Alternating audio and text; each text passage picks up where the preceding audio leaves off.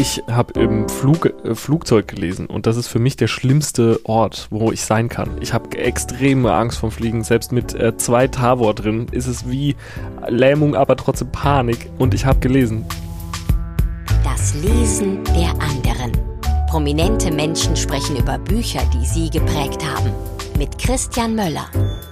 Hallo, guten Tag, herzlich willkommen zu Das Lesen der anderen. Ich bin Christian Möller und ich freue mich wie immer, dass dieser Podcast hier durch die Unterstützung seiner Hörerinnen und Hörer entstehen kann. Freundlichen Menschen, die mich über die Plattform Steady mit einer Mitgliedschaft supporten. Seit der letzten Ausgabe ist wieder jemand dazugekommen, Caroline aus Konstanz. Grüß dich und vielen Dank für deinen Support.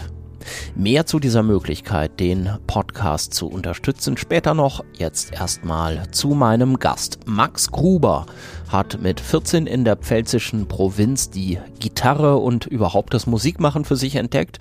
Außerdem interessiert er sich für düstere Dinge und ungewöhnliche Sprache.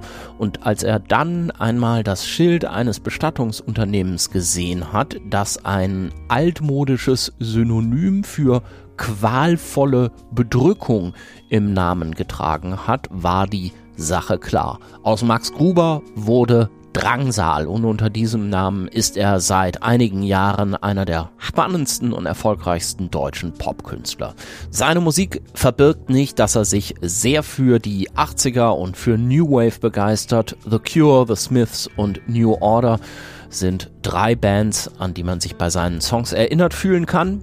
Hier und da haben Leute auch schon Fahren Urlaub rausgehört, aber trotzdem ist natürlich Drangsal vor allem Drangsal auch auf seinem neuen Album mit dem Titel Exit Strategy. Darüber hinaus kann man ihn in seinem Podcast hören, den er zusammen mit Casper macht. Mit Verachtung heißt er. Und jetzt veröffentlicht er auch noch ein Buch, sein literarisches Debüt. Das erscheint im März und heißt einfach nur Doch. Welche Bücher Drangsal selbst gern gelesen hat, welche Bücher ihn geprägt haben, das erzählt er jetzt im Gespräch. Ich wünsche euch viel Spaß beim Zuhören.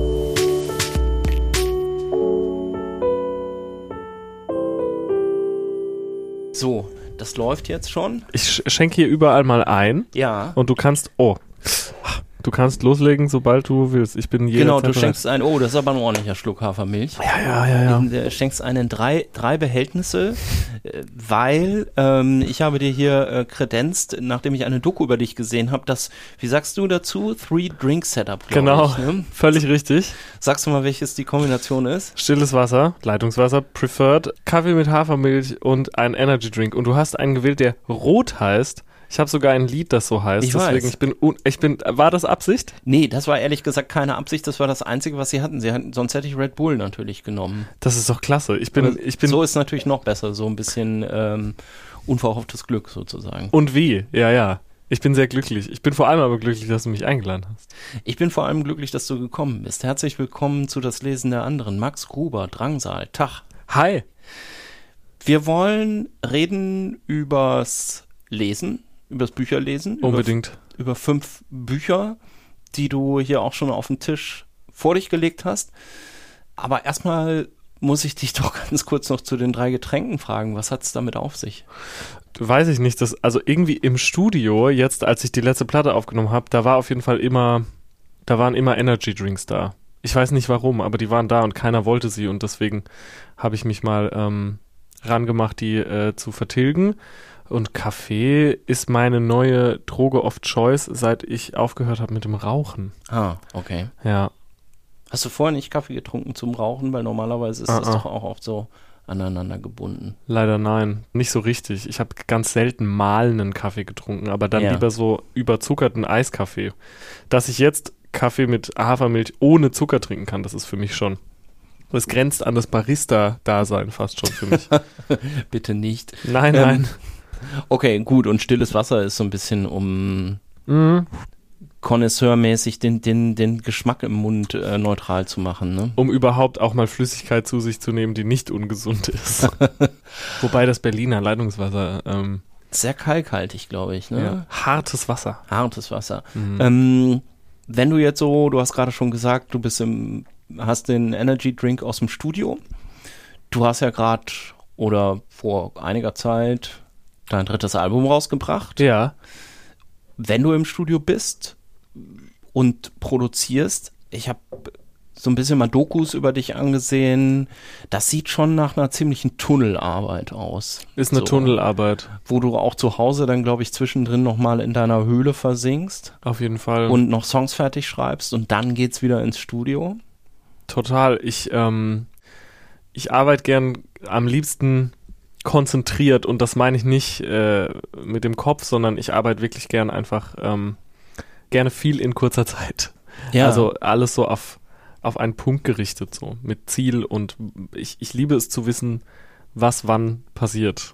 Ich bin nicht so der spontane Typ. Du meinst im Sinne von, du magst gern wissen, dass das jetzt voraussichtlich in genau. so und so vielen Wochen fertig ist, wenn Absolut. du daran arbeitest? Ja. ja. Voll. Ist das auch eine Frage von Intensität eigentlich? Weil dann kann ja auch so ein Arbeitstunnel irgendwie was Rauschhaftes kriegen. Ne? Ich liebe das sehr, ja. Ich liebe das Tunnelhafte. Ich liebe die Trance, die entsteht, wenn man sich ganz und gar einer Sache widmet und sich darin so verliert, das Zeitgefühl vergisst und so weiter. Ja, das kann beim, beim, beim Musikmachen passieren, beim, beim Musikproduzieren dann für ein Album. Das kann natürlich auch beim Lesen passieren, das kann auch beim Schreiben passieren. Das ist, das ist das Schöne. Ich wollte jetzt erstmal aufs Lesen hinaus, weil ich mich gefragt habe, ob du denn in so einer Phase, wenn du daran arbeitest oder vielleicht später, wenn du dann Konzerte spielst, ob du dann überhaupt zum Lesen kommst. Sinuskurvenartiges Auf und Ab. Es ist immer so, dass ich entweder gar nicht lese und ich meine mit gar nicht, gar nicht. Oder sehr viel in sehr kurzer Zeit, wo wir wieder beim Thema wären. Ja. Das heißt, äh, das grenzt dann an ein Verschlingen. Also dann kann ein Buch am Tag passieren. Ernsthaft? Ja. Dann aber am nächsten Tag ein anderes und dann brauche ich mal eine Woche für ein Buch und dann ähm, fadet das wieder so aus, dass äh, ich am Ende dann gar nichts lese. Und das bleibt dann so ein Monat oder zwei und dann geht's wieder los. Ich habe eine riesengroße, ein, ein, ein sich nie lichtenden äh, Stapel von To Read. Da sind heute erst zwei Bücher dazugekommen. Und Nämlich? Ein Buch, was mir meine liebe Freundin Laura geschenkt hat, das heißt, wie ich Mayhem, wie ich den Black Metal nach Leipzig holte, über das Konzert der Gruppe Mayhem in Leipzig, das legendäre. Und äh, von, von T.S. Ullmann, der, wenn er nicht schon Gast hier war, ein fantastischer Gast wäre, der hat mir Homopunk History geschenkt. Ach. Ja, und das möchte ich natürlich alles lesen, aber das Schlimme ist auch, die Reihenfolge ist schon gesetzt, in der ich das alles lesen werde. Ich kann die nicht das ist in meinem Kopf. Ich, ich, ich kann jetzt nicht Homopunk History vorziehen. Das geht nicht. Wegen der Schenkreihenfolge oder einfach, weil das eine aus dem anderen irgendwie hervorgeht? Wegen der Schenkreihenfolge. Ah ja, okay. Peinlicherweise. Dieses intensive Lesen ja. oder auch nicht lesen, ist das eine Sache, die bei dir schon länger so ist? Also hast du schon in deiner Kindheit, in deiner Jugend viel gelesen? Weniger, weniger. Ich glaube, das hängt ähm, mit der Schulzeit zusammen und dem Zwang, Dinge lesen zu müssen, die mich überhaupt nicht interessieren. Dass ich dann keine Lust hatte, das in meinem Privatleben auch noch zu machen. Und das meiste, was ich dann gelesen habe, waren Künstler in Biografien. Ich erinnere mich sehr genau, dass das ein Buch, was ich zu Weihnachten gekriegt habe, was ich mir auch doll gewünscht habe. Ich glaube, das ist das ähm, wertvollste Buch, was ich besitze. Ich glaube, es ist mittlerweile wirklich 250 Euro wert. Ach. Standing in Two Circles, die gesammelten Essays und Songtexte und eine kleine Kurzbiografie über Boyd Rice, einen amerikanischen Noise-Musiker und ich würde sagen im weitesten Sinne Konzeptkünstler, der auch enorm verrufen ist. Mit 16 hätte ich gesagt, zu Unrecht. Mit 28 wo man vielleicht etwas älter, weiser und reflektierter ist, würde ich sagen, nicht ganz zu Unrecht. Ähm, ich finde viele Dinge, die er gemacht hat, wichtig. Ich finde viele Dinge, die er gemacht hat, äh, extrem dumm und unnötig. Und dieses Buch aber, das weiß ich noch, das habe ich verschlungen. Das habe ich wirklich aufgefressen und das habe ich sogar markiert und, und Sachen rausgeschrieben und reingeschrieben und ähm, das ist eins der, der ersten Bücher, wo ich weiß, die mich so richtig die ich A freiwillig gelesen habe und die mich B krass begeistert haben. Ich habe Comics gelesen, als ich jünger war, aber nie exzessiv. Es musste immer einen Musikbezug haben. Ich habe das Simpsons Comic gelesen, wo Rob Zombie die Story geschrieben hat. Ja. Ich habe Kiss Psycho Circus gelesen, weil es halt um Kiss ging. Hin und wieder auch Spawn, Infinity Comics, aber später dann, wie gesagt, ich, ich war riesen Morrissey-Fan. bin ich teilweise, also ich, ich, ich, ich habe eine große, wie soll ich sagen, einen großen Softspot dafür, was das in mir musikalisch und ähm, künstlerisch und interessenstechnisch ausgelöst hat. Ich bin jetzt akut nicht mehr der allergrößte Fan von ihm. Aber ich war lange Zeit extrem versessen mit 14, 15 und habe dann später angefangen, auch die Bücher zu lesen, die ihn beeinflusst haben. Hm. Sheila Delaney's A Taste of Honey, ein fürchterlicher Groschenroman. Also wirklich nicht gut, aber nur weil da ganz viele Zitate halt drin waren. Und ähm, Oscar Wilde's The Importance of Being Earnest. Das wollte ich alles wissen und haben und dann habe ich ganz viele Bücher über Morrissey gekauft. Ich habe auch seinen Roman angelesen. Aber Der, glaube ich, auch nicht so richtig gut ist, oder? Der wurde jetzt nicht so wohlwollend rezensiert, sag ich mal. Es ist die Art und Weise, wie er textet und das ist natürlich auch eine Angst, die ich als äh, jetzt bald ähm, werdender Schreiberling habe, dass das ich, ich glaube, ich habe eine Stimme in meinen Songs gefunden, die zumindest textlich sehr singulär ist und es kann aber sein, dass die, wenn man die in die Länge zieht, extrem peinlich wird und das bleibt jetzt mal abzuwarten, weil man merkt immer erst, wie etwas wirklich ist, wenn man es anderen Leuten gibt. Das merke ich mit meiner Musik zum Beispiel total, dass ich etwas als extrem eingängig und simpel und geschmackvoll empfinde, was andere Leute dann eben genau als gegenteilig empfinden. Und äh, ich bin jetzt gespannt, wie das, wie das mit so längeren Texten wird. Aber ja, Monolog Ende.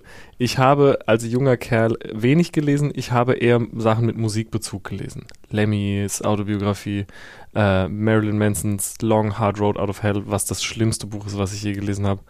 Bücher über Tool habe ich natürlich. Ich habe ähm, Ach, ich habe alle möglichen, ich habe sogar Bushidos Autobiografie auf der Straße gefunden und sie mit nach Hause genommen und gelesen. Einfach nur, einfach nur so. Ist jetzt nicht der Shakespeare der Musiker-Autobiografie. Hat er ja wahrscheinlich aber auch nicht selber geschrieben, oder? Teilweise glaube ich schon. Oder es hat jemand so geschrieben, wie die Person sich vorgestellt hat, dass Bushido ein Buch schreiben würde. Ah, okay, vielleicht auch schwierig. Ich finde jetzt den Morrissey Crush eigentlich am interessantesten. Zum einen natürlich, Ja. weil man in dein, den in deiner Musik so deutlich hört. Na klar. Jetzt hast du gerade schon gesagt, wie das so als äh, neuer Schreiberling ist. Du hast jetzt ein Buch rausgebracht oder bringst bald ein Buch raus. Ich werde im März ein Buch veröffentlichen mit dem Titel Doch und das auch unter dem Namen Drangsal, weil äh, diese Alliteration und diese zwei doch kurzen, prägnanten Begriffe sehr äh, schön miteinander klingen und weil ich glaube, ich an der Zahl drei Bücher mehr verkaufe, wenn da Drangsal draufsteht, statt Max Gruber. es ist kein Roman, es ist ein Lyrikband im äh, weitesten Sinne, I guess. Es ist eine Textsammlung, Kurzgeschichten, manche wirklich ähm, frei erfunden, andere autobiografischer Natur, die mit allerlei Lügen gespickt wurden, solange bis ich selber nicht mehr wusste, was wirklich passiert war und was nicht. Gedichte, doch auch Gedichte, ja, ja. Mhm. Ist es denn jetzt daraus entstanden, dass du die Lyrics schon hattest und vielleicht auch irgendwie Skizzenfassungen von irgendwelchen Sachen und dann hast du gesagt, okay, mache ich mal ein Buch draus oder schreibst du auch so, also Sachen, die von vornherein Gedichte werden sollen und keine Songs werden sollen? Es gibt tatsächlich viele Dinge, die rumliegen, die mal als Songtext gedacht waren. Ich habe, als ich jünger war, mehr Gedichte geschrieben. Und dann, als die Musik so quasi der bestimmende Faktor meines Lebens wurde, auch ob das Berufs, ich bin halt in erster Linie Musiker, wurde das doch weniger, aber da in diesem Buch sind auch Gedichte drin, die habe ich geschrieben, da war ich 15 oder 16. Nicht alles sollte ein Songtext werden. Es gibt sogar Gedichte, wo Teile davon dann in Songs nochmal so verwurstelt wurden. Und ich habe das meiste doch tatsächlich im Zuge des, das wird ein Buch geschrieben. Also ich habe, Mhm. äh, das war jetzt nicht so, dass ich einfach so einmal den Computer aufgeklappt habe und alles so, weißt du, so, was so rumlag, einfach mal gesammelt habe. Mail-Anhang an einen Verlag, so macht man. Genau, macht mal, sondern ähm, das ist schon viel originales Material. Und das hat lange gedauert, weil es auch erstmal darum ging, rauszufinden, was schreibe ich überhaupt. Mhm. Ich traue mir jetzt gerade keinen Roman zu und natürlich bin ich mir zwei Sachen schmerzhaft bewusst, nämlich einmal, Musiker schreibt ein Buch, Schnarch, also es ist ja wirklich jetzt, gerade jetzt ist es ja auch äh, wirklich kein, ähm, keine Überraschung mehr. Und zweitens, ich bin mir auch sicher, dass der Fakt, dass ich überhaupt das veröffentlichen darf, natürlich damit zu tun hat, dass ich vorher in einem anderen Bereich mehr oder minder öffentlichkeitswirksam gewirkt habe. Ich weiß nicht, ob die mich mit solch offenen Armen empfangen hätten, hätte ich denen dieselben Texte geschickt, aber wäre nicht der Musiker, der sich Drangsal nennt. Das weiß ich nicht, aber ich wage es ähm, zu bezweifeln. ich möchte deshalb nicht als schreibender Musiker wahrgenommen werden, auch wenn das natürlich unmöglich ist, sondern durchaus als, ja, ach, Schriftsteller, schlimmes Wort, aber ähm, ist wie das Wort Künstler. Ich mag das einfach nicht. Das heißt, es gibt innerhalb dieses Buches, ich habe dir das Cover ja auch gerade gezeigt, ähm, ist ein Pferd drauf. Ein Hund. Ach, ein Hund. Okay, dann ich habe es nicht so genau gesehen auf dem Handyfoto, was du ähm, mir gezeigt hast. Ein Hund ist da drauf. Nein, das ist überhaupt kein Problem. Da ist ein, ein Hund drauf, das ist von dem russischen Maler Nikolai Tolmanschew. Äh, der Hund hat die Schnauze zugebunden mit so ganz vielen Blumen, die so um die Schnauze gewickelt sind. Und der sabbert so. Und eigentlich wollte ich nur Schrift haben, weil ich wollte das alles so dröge wie möglich gestalten, weil, weißt du, alles, was ich in der Musik mache, die Musik selber und die Videos und das äh, alles, was visuell passiert, ist, ist so überzogen und mm, überzeichnet. Ja. ja, und da, da, äh, die Musik ist halt extrem kitschig geworden. Also so wie sehr kann ich das Kitsch, wie, wie sehr kann ich den Kitsch ausrei ausreizen? Und auf der anderen Seite der blutüberströmte Teufel. Ja. Ähm, das macht mir halt sehr Spaß, aber dann, ähm, ich glaube auch, dass es so eine Erwartungshaltung durchaus gab vom Verlag, dass da jetzt so ein Bohem Verkleidungstyp kommt und dann auf seinem äh, Autorenfoto, weiß ich nicht, als Clown oder so auftritt. Aber genau das wollte ich eben nicht. Ich wollte alles so, so langweilig wie möglich gestalten. Das heißt, das, das Autorenfoto, was es gibt, das bin ich, so wie ich jetzt vor dir sitze. Kein Make-up, keine Verkleidung, mhm. keine Perücke, keine, kein Styling, so wie es jetzt bei den Bandfotos ist, sondern ich möchte am Ende des Tages, dass man die Texte nimmt und die betrachtet und nicht den crazy, in Anführungsstrichen, äh, Künstler, ja. der sonst halt auftritt wie, weiß was ich. Musstest du das sehr durchsetzen beim Verlag? Ja, schon. Nicht mit sehr viel Druck. Ähm, das, das ist das Schöne. Ich, ich, ich, kann kein, ich kann kein schlechtes Wort an Ulstein lassen, weil, weil man mir sehr freundlich begegnet ist, nämlich mit, was möchtest du machen? Und ja. meine Antwort war, ich weiß es nicht. Ich muss es rausfinden, indem ich es mache. Und Schreiben ist, ist, ist komisch weil Schreiben ist nicht, ähm, also die haben mich schon ziehen lassen. Natürlich hatten die auch ihre Vorstellung, aber dann muss man halt diskutieren. Muss man halt sagen, äh, das sehe ich, das sehe ich nicht. Hm. Ich fand zum Beispiel, spielst du ein Instrument? Gitarre. Du kannst dich jetzt hinsetzen und irgendwas schreiben. Ein, Song, ein Lick, irgendwas. Ob es gut ist oder nicht, ist ja egal, aber du hast was. Das ist, ist so unmittelbar. Aber ich kann jetzt nicht innerhalb von fünf Sekunden eine Geschichte aufs Papier bringen.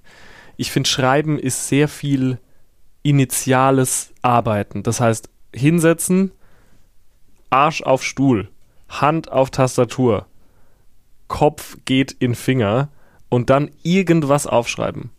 Und dann noch mehr aufschreiben. Und dann das morgen anschauen und gucken, was steht da und was, was muss da stehen, was könnte da stehen, was, was kann ich verändern, was fehlt.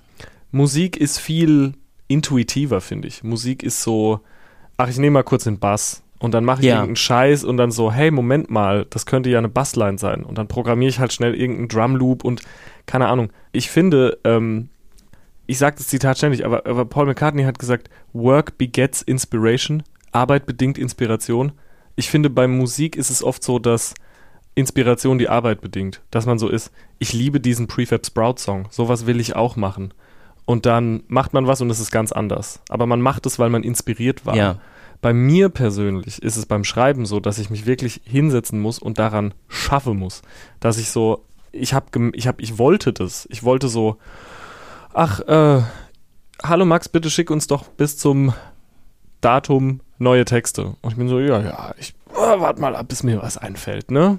Und dann näherte Setz sich das mit dem Cocktail auf dem Balkon in die Sonne. Genau. Und, ja. dann, und dann wartete ich eben auf den Einfall der Idee und der kam nicht. Und erst als ich mich dann wirklich hingesetzt habe und gesagt habe, so, ich schreibe jetzt irgendetwas. Ich fange irgendwo an. Wo es am Ende ist, ist ja völlig ja. wurscht. Aber ich muss irgendwo anfangen. Und das habe ich in der Musik nicht.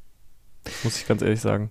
Aber natürlich vergleiche ich jetzt alles mit der Musik, weil Ja, ja, ja, das halt aber, da, aber dass man sich hinsetzt, also Arsch auf Stuhl, hast du gerade so schön gesagt. Ich habe mal in dem tollen, sehr empfehlenswerten Podcast Sexy und Bodenständig von Alina Schröder und Till Räther, Aha. beide hier schon äh, zu Gast gewesen. Shoutout, falls ihr zuhören solltet. Da haben sie mal so unterschiedliche Bits and Pieces aus Schreibratgebern zitiert. Oha. Manche, die sie nicht gut fanden und manche, die sie gut fanden. Und einer, der mir kleben geblieben ist, ist nämlich von so einer extrem erfolgreichen amerikanischen Autorin von Romance Novels. Hm. Ich weiß den Namen nicht mehr. Aber der Rat ist einfach Ass in the Chair. wirklich. Ja. Oh Gott, wie peinlich.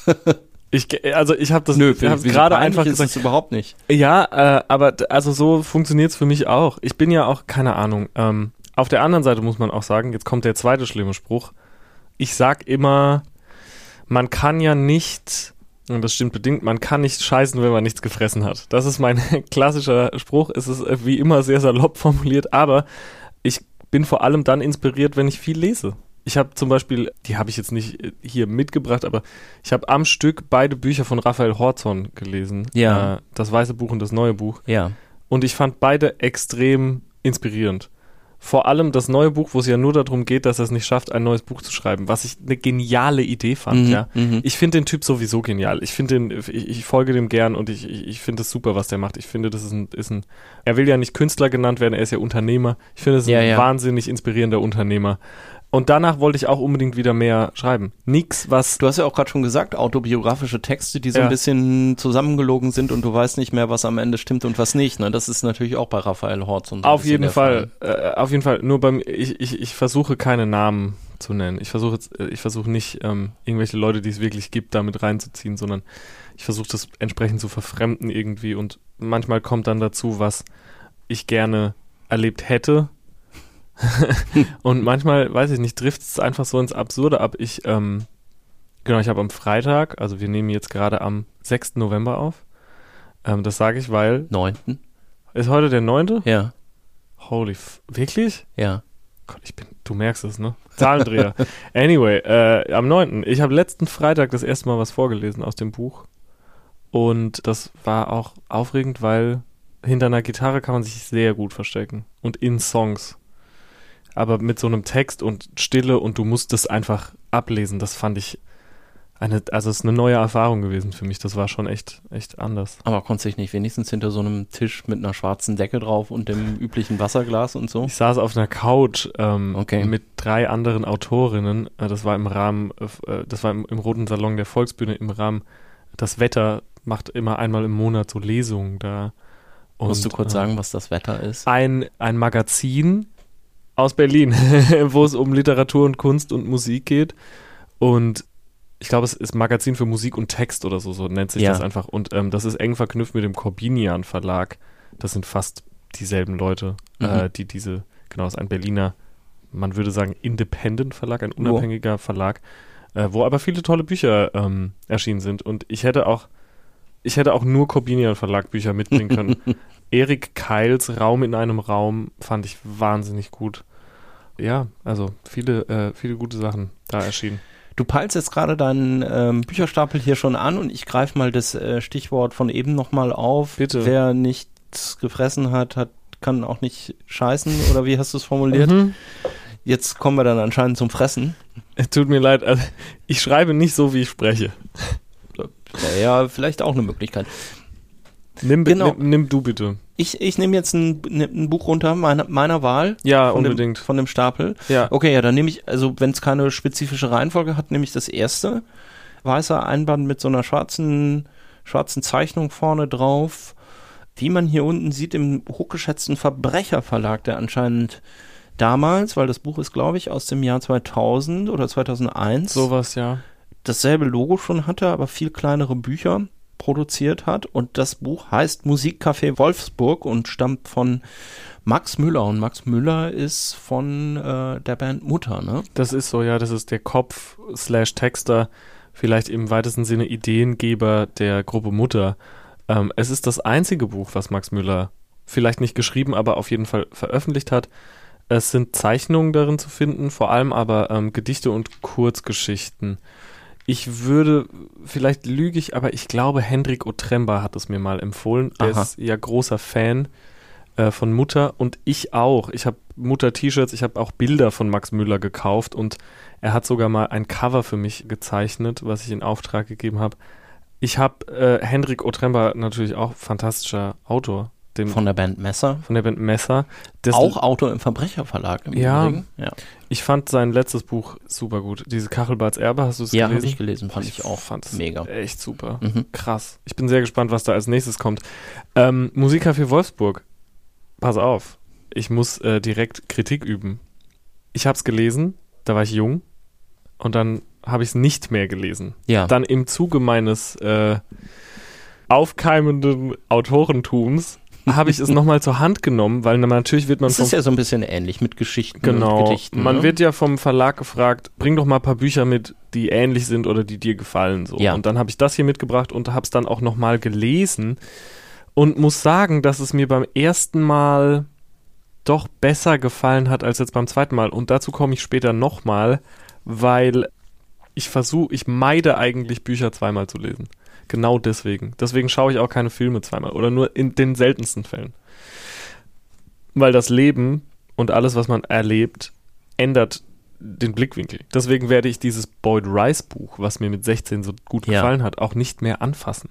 Weil ich weiß, dass ich es jetzt scheiße finden werde. Und deswegen, ich will lieber die Erinnerungen daran bewahren. Ich finde Musikcafé Wolfsburg ist trotzdem ein gutes Buch. Ich finde ähm, die Geschichten, die er schreibt, die sind teilweise wirklich extrem schlimm. Und das ist das, was mir so gut daran gefällt. Es ist einfach echt absurd. So absurd wie auch Mutter also extrem schlimm im Sinne, es passieren schlimme Dinge. als es passieren schlimme Dinge.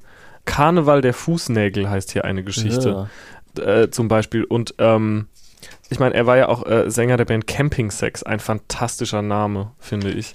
Das erste Mutteralbum heißt Ich schäme mich, Gedanken zu haben, die andere Menschen in ihrer Würde verletzen. Genau. Das Bernsteinzimmer gibt es hier. Warum ich? Das Fleischkorsett. Also solche, solche Titel, ja. Ähm, auch ominöse Titel wie Sie. Okay. Ähm, finde ich alles, äh, finde ich alles eine, eine glatte Eins, muss ich sagen. Und hat mich sehr äh, inspiriert. Dann aber, wie gesagt, beim zweiten Lesen war ich so ein bisschen so, ja, ich habe auch schon Sachen gelesen, die haben mir besser gefallen. Okay. Und das meine ich wirklich gar nicht böse, weil ich bewundere Max Müller sehr, aber ja, ich war halt so ein bisschen so, hm, Hast du das denn auch gekauft, weil du die Band schon kanntest? Also ist das so ein, so ein, so ein Fan-Merchandise quasi? Eben, oder? äh, Wie gesagt, Hendrik hat es mir, glaube ich, empfohlen. Achso, nee, ich- hast du ja ich- gerade ich, schon gesagt. Ja. Ja, Ich wusste nicht, dass, dass Max Müller auch ein Buch veröffentlicht hat. Ich wusste Ja. es einfach nicht. Und äh, witzig finde ich, eigentlich heißt er ja auch Thomas Müller. Sein Künstlername ist Max und ich heiße ja Max. Und Ja. ich finde jetzt Max ist nicht der geilste Name der Welt, weil alleine ich kenne, glaube ich, zehn in meinem näheren Umfeld, Ja. die auch so heißen. Deswegen, das wundert mich irgendwie immer. Es hat natürlich eine Alliteration, von daher. Es ist funktioniert schon- natürlich. Ja. Mamü. Ist denn äh, Musikcafé Wolfsburg? Ich meine, ich glaube, er kommt ja aus Wolfsburg. Er kommt ne? aus, aus Wolfsburg. VW-Stadt. Ich war neulich Genau. das erste Mal in Wolfsburg. Ach, ich wollte da immer mal hin. Wie ist denn das da so? Ich glaube, ich war nur am Bahnhof und da hat es mir sehr gut gefallen. Okay, ich hätte gedacht, am Bahnhof hat man irgendwie auch schon alles gesehen. Oder? Ja. Man, man darf Städte oder Dörfer eigentlich nur anhand ihres Bahnhofs äh, bewerten. Ich komme aus Herxheim äh, bei Landau in der Pfalz und da ist der Bahnhof äh, seit den frühen 90ern stillgelegt und äh, dementsprechend lässt sich das auch auf das ganze Dorf übertragen. Es gibt eine Geschichte hier drin, Zorma die Zunge, es ist direkt die erste. Darf ich darüber kurz was erzählen? Na bitte. Ähm, es ist ähm, eine Geschichte, wo es darum geht, dass äh, die Menschen, die Menschen werden immer schöner oder die lassen sich halt immer schöner machen. Es gibt so einen äh, Schönheitskult, es gibt so ein Schönheitsideal. Ja. Schönheitsoperationen sind ja mehr denn je auch heute affordable. Also man kann sich es leisten, weil an jeder Straßenecke kriegst du Botox im Prinzip. Hm. Und irgendwann, das ist jetzt in der Geschichte, sehen dann alle Leute wunderschön aus. Es gibt kaum noch, in Anführungsstrichen, hässliche Menschen. Alle Ja. sehen fast perfekt aus. Und ähm, das führt dazu, dass die Elite, die, die Reichen und Schönen und Mächtigen, dann anfangen, äh, sich wieder hässlicher zu machen. Ja. Das geht dann so weit, dass sie sich äh, Körperteile amputieren. Und am Ende dann ist der größte Star eine Frau, äh, Zorma, die nur noch eine Zunge ist. Und dann, dann ähm, geht das irgendwann, weil es so weit ins Extrem getrieben wurde, geht das wieder zurück, ganz schnell. Und das Ende der Geschichte ist so in etwa, ist so in etwa, ja, und ähm, hier, nur ab und zu erzählten die Großeltern ihren Enkel, dass es mal eine Zeit gab, wo eine Zunge namens Zorma das Schönheitsideal jener Zeit gewesen sei. Das finde ich, das finde das war das erste und letzte Mal, dass eine Zeitgeistströmung nie wieder auflebte. So, so endet die Geschichte. Ähm, Okay. Und das mag ich, weil es ist, Ja. ähm, das ist das, was mich am Schreiben auch so fasziniert. Das gibt es jetzt. Das hat jetzt jemand aufgeschrieben und so wird es irgendwie wahr. Das, das war ein Gedanke und jetzt ist er manifestiert, der ist schwarz auf weiß gedruckt und jetzt, jetzt existiert das plötzlich. Es ist ausgedacht, aber irgendwie, du hast eine Vorstellung davon, ich habe eine Vorstellung davon. Das finde ich das Wundervolle am Schreiben.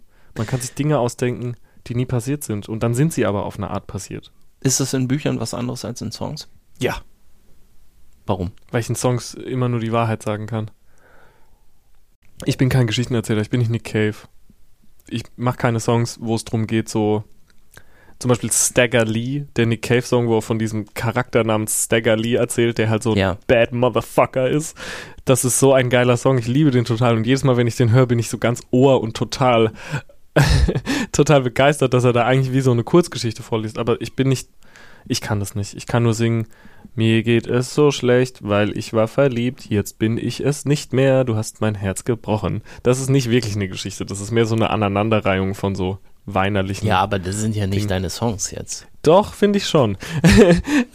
ich habe auf jeden Fall, glaube ich, in diesem Buch, was ich geschrieben habe, Geschichten, die, die gar nicht in einen Song passen würden. Oder wo, wo mir gar keine Musik dazu einfallen würde. Ich finde, es ist ähm, schwierig. Der Musiker schreibt das Buch. Ich muss an, ähm, wie heißt er, der Sänger von Swans, Michael Girard denken. Der hat auch ein Buch geschrieben, äh, das heißt The Consumer. Das fängt sehr stark an und ich hab's, also ich, ich, es, es liegt seit 2013 auf meinem Desktop und jedes Weihnachten nehme ich mir vor, es fertig zu lesen und ich schaff's nie. Und irgendwie, genau, das ist immer so, und ich finde, darunter leidet Musikcafé Wolfsburg auch. Es ist sehr dünn, es hat Ja. ähm, 60 Seiten oder sowas? 99. Ah, okay. Die Schlange schied die Knochen des Mädchens aus. Ist der Ähm, letzte Satz. Nein, aber einer der letzten.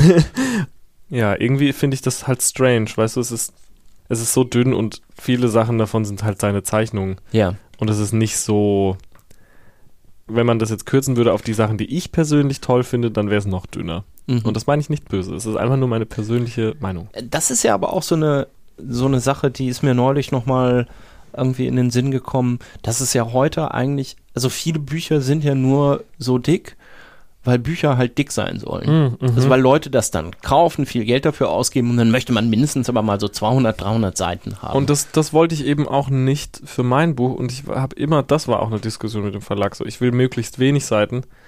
Ich habe das Buch von Dirk von Lotzo sehr genossen, Ja. aus dem Dachsbau, weil Ja. ich konnte es hernehmen, aufschlagen, drei Kapitel lesen und es wieder weglegen. Das, So- das ist mein, meine Idealvorstellung von einem Buch. Und wie viele Seiten hat dein Buch?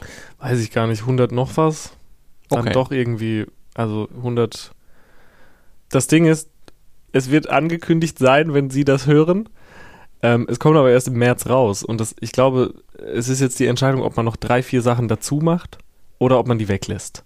Ja. Es geht mehr so um so ein kompositorisches Gesamtbild. So, ähm, deswegen über 100, unter 200. Immerhin schon mal mehr als Max Müller. Yes! Sieg! Das hat dir Hendrik Otremba empfohlen. Ja, Ähm, ich liebe Bu Buchempfehlungen. Ja, Ja, ich liebe ich kann Buchempfehlungen. nicht gut. Echt? Nee. Ich liebe Buchempfehlungen. Dieses nächste Buch, was hier auf dem Stapel liegt, das hat Ja. Max Rieger, der Produzent und Sänger von Bands wie die Nerven, empfohlen. Das habe ich gestern jemandem zum Geburtstag auch geschenkt. Ganz aufdringlich. Weil Ja. das eins meiner Lieblingsbücher ist, deswegen habe ich es ja auch dabei. 1979 von Christian Kracht. Es ist so ein bisschen wie, würde der Podcast das Hören der anderen heißen und ich brächte eine, weiß ich nicht, Bowie-Platte mit, oder? Ist es nicht so ein bisschen, ich weiß nicht, guck, ich bin nicht so, ich bin nicht so, ich bin nicht so, nicht so. Ja. ist Kracht so commonly agreed upon, dass es schon wieder peinlich ist, das gut zu finden? I'm very late to the Nee. party. Nö, würde ich, würde ich nicht sagen. Ich weiß gar nicht. Also, ich erinnere mich daran, dass es in der, wahrscheinlich in den spät 90er, früh 2000er mal irgendwie so eine Popliteratur Fatigue gab, wo man das alles nicht mehr so gut gefunden hat. Aha. Was hat man dann gut gefunden? Weiß ich jetzt auch nicht. Ich weiß, nicht, ich, ich, weiß, ich weiß nicht, ob, ob äh, 1979 jetzt so sein, Wann kam das raus? sein Most Agreed Upon, um die Formulierung aufzugreifen, Ja. Buch, Buch ist. Also ich habe damals Faserland gelesen und Mhm. danach dann erstmal, glaube ich, länger nichts mehr. Und äh, bin dann bei Christian Kracht erst wieder später eingestiegen mit diesen Werken, die der jetzt so in den letzten 10, Ja. 15 Jahren geschrieben hat. Ä- 1979 ist so ein bisschen eine ähnliche Geschichte wie Faserland, ne? Nur doch irgendwie ganz anders. Es auf, geht, auf es geht Art. irgendwie immer um Reisen. Ja. Ich habe das erste Kraftbuch, was ich gelesen habe, waren Die Toten. Das war schwierig äh, für mich, weil ich, ich fand es ähm, erst am Ende gut. Also als dann, als dann der Abschluss kam, Ja. fand ich es extrem gut und ähm, da geht es um diesen Filmemacher. Diesen äh, Schweizer- Japan- Schweizer, Schweizer der- aber irgendwie hat das mit Japan ja, zu der, tun, ne? der geht nach Japan. Der geht nach Japan, genau. Und, äh, genau. Und Charlie Chaplin kommt vor und sowas. Ach, und ja, ja, ja. Ähm, Mhm. Er ist irgendwie ein, es ist ein, auch da geht's um eine Reise und äh, ich habe habe dann ähm, lange nichts von Krach gelesen, dann Faserland Ja. Und fand das auch gut, bin aber glaube ich zu jung und betrachte das in so einem historischen Kontext so ein bisschen fast Mhm. schon. Ich glaube, Leute, die das gelesen haben, als es rauskam, die checken, um was es da geht und die das vielleicht selber auch so erlebt haben, für die war das total krass. Ah, du liest das jetzt quasi so im Sinne von, ah, so waren Leute in den 90ern drauf. Nicht so richtig, sondern eher so, ich wollte halt Eurotrash lesen, weil es in jeder Mhm. verdammten Instagram-Story auch zu sehen war. Und ich war dann so, okay, äh, Max Rieger meinte zu mir so, du kannst es nicht lesen, bevor du nicht. Und dann hat er mir quasi so Hausaufgaben gegeben. Und Ja. dann habe ich, mir- hab ich mir 79 geholt. Ich glaube, es ist auch eins von Max Riegers Lieblingsbüchern. Und es hat mich so derbe abgeholt. Dann sag doch mal ganz kurz, also es ist eine Reise, so wie Faserland auch, aber sie findet eben nicht in Deutschland statt, sondern im Iran. Iran. Ne? Und ja. da ist ein äh, Umbruch, ein politischer Umbruch und es ist ein schwules Pärchen, die nicht ganz gleichgestellt sind. Einer, ähm, einer bewundert den anderen sehr. Hm. Der eine macht ihn auch klein. Der eine ist ein Designer, glaube ich. Ne? Innenarchitekt. Ein Innenarchitekt, oder? genau. Und ja. der andere, das habe ich jetzt vergessen, aber ich finde das so krass, weil eigentlich das Buch ist nicht sehr dick. Auch das, das hat nicht so viele Seiten, es hat 182 Seiten, 183 Seiten. Aber ich habe das Gefühl, es hat 1000 Seiten. Ich habe das Gefühl, das ist unendlicher Spaß. Nein, es ist wirklich, äh, es ist wirklich krass, weil da passiert so viel, aber es wirkt nie, als würde man durch was so durchhetzen ich finde, dass der Pace von dem Buch extrem genial ist. Ich finde, dass, ich finde, die Geschichte als solche ist, das ist Literatur irgendwie. Weil das, das ist in meinem Kopf so, das kann ich nicht erreichen. Das ist ein Level, das ist, das ist so ein einmaliges Talent, dass man sowas sich ausdenkt. Und auch hier wieder ist das ein Buch, es ist extrem finster, es ist düster, es ist traurig, es ist abscheulich, es ist abseitig und ich fand auch den letzten Satz, den möchte ich nämlich diesmal nicht vorlesen, weil dann versaut man so ein bisschen das Buch. ja. Aber ich liebe den letzten Satz von 1979. Ich bin ein, ein Mensch des Endes. Ich finde vor allem, Filme werden mir immer ruiniert durch das Ende. Das Ende. Ich liebe den Film Raw. Ich hasse den, das Ende des Films Raw. Das hier ist, ist ein perfekter Schluss, finde ich. Das ist ein perfekter Anfang, ein perfekter Mittelteil, ein perfekter Schluss. Ich finde es ein perfektes Buch. Eine, okay, und eine extrem finstere Geschichte, hast du gesagt? Kannst den Energy Drink ruhig in Mikronähe aufmachen. Oh nein. Ich will diskret, ich will diskret Zucker trinken. Also der Hintergrund ist, dass, glaube ich, dass das Schah-Regime dann in dem Jahr ja gestürzt worden ist. Ne? Mhm. Und letztlich ist das doch so eine Geschichte, ich kenne das jetzt tatsächlich gar nicht. Das ist, glaube ich, der einzige Roman von Krach, den ich nicht gelesen habe. Das ist bei mir jetzt gerade. Wikipedia-Wissen Ja. gewesen. Es ist aber doch auch so ein bisschen so die, die, die, der Kontrast von dem, dem Elend eigentlich in, in dem Land und der Leute, die da leben und Ja, so ein ja. bisschen diese popkulturelle Haltung, wieder doch nur über Schuhmarken zu reden, oder? Ja, ja, es ist so viel da drin. Ja. Es, es geht schon auch um viel fancy Shit. Da kommt schon viel Skulptur und Stoff. Da werden Stoffe beschrieben, teure Stoffe, äh, äh, antike Möbel und Ja. ihre DesignerInnen. Da geht es um ein Leben in Saus und Braus, um eine neue Zeit und dann geht es um, um Tod. Und dann geht es um Erleuchtung. Da ist ein Riesenbruch drin. Und man denkt, man hätte es gelesen und dann kommt der, der zweite Bruch und der dritte Teil, das Ende quasi. Und das ist so, das ist wirklich eine, eine Faust in die Magengrube. Ich bin auch, äh, ich mag konfrontatives Zeug mochte ich früher nur. Deswegen auch so, da habe ich immer nach so Charakteren gesucht, wie, wie, wie Boyd Rice oder so. Irgendwas musste gefährlich sein. Ja, irgendwas. Ja so ein genau, irgendwas. Idol von dir. Ne? Absolut. Irgendwas ja. muss, alle meine Idole sind gecancelt. Irgendwas musste, ähm, irgendwas musste äh, konfrontativ und abseitig sein. Und jetzt sehne ich mich äh, im äh, etwas, etwas höheren Alter. Mehr nach Harmonie und bin sehr, bin nicht mehr so empfänglich für, ähm, extreme Sachen. Früher hätte ich, habe ich Gaspar Noé-Filme geguckt und fand das alles toll. Heute kann ich an manchen Tagen nicht mal so einen True Crime Podcast hören, wenn es mir nicht so gut geht. Und 1979 ist ein Buch, was man lesen sollte, wenn man es äh, gerade ertragen kann. Deswegen, ich würde es jetzt gerade nicht gerne nochmal lesen, mm. aber ich hm. will es nochmal lesen. Das mm. ist hm. eins der wenigen Bücher, die ich nochmal lesen will diese Sehnsucht nach dem konfrontativen oder düsteren habe ich jetzt auch irgendwie bisher schon so rausgehört. Oder du sagst ja auch hier über Max Müller, ja. schlimme Dinge passieren. Schlimme Dinge passieren. Würdest du sagen, dass das ein, eine Sache ist, die so ein bisschen vor dem Hintergrund der großen Langeweile und Nor Normalität in Herxheim entstanden ist? Bestimmt, auf jeden Fall. Das spielt damit rein. Ich fand schon immer weil meine Eltern haben mich halt zu meiner Oma geschickt, damit sie auf ein Rammstein-Konzert gehen konnten. Mhm. So, und dann frage ich, frag ich meine Eltern, was ist denn Rammstein? Und sie zeigen es mir.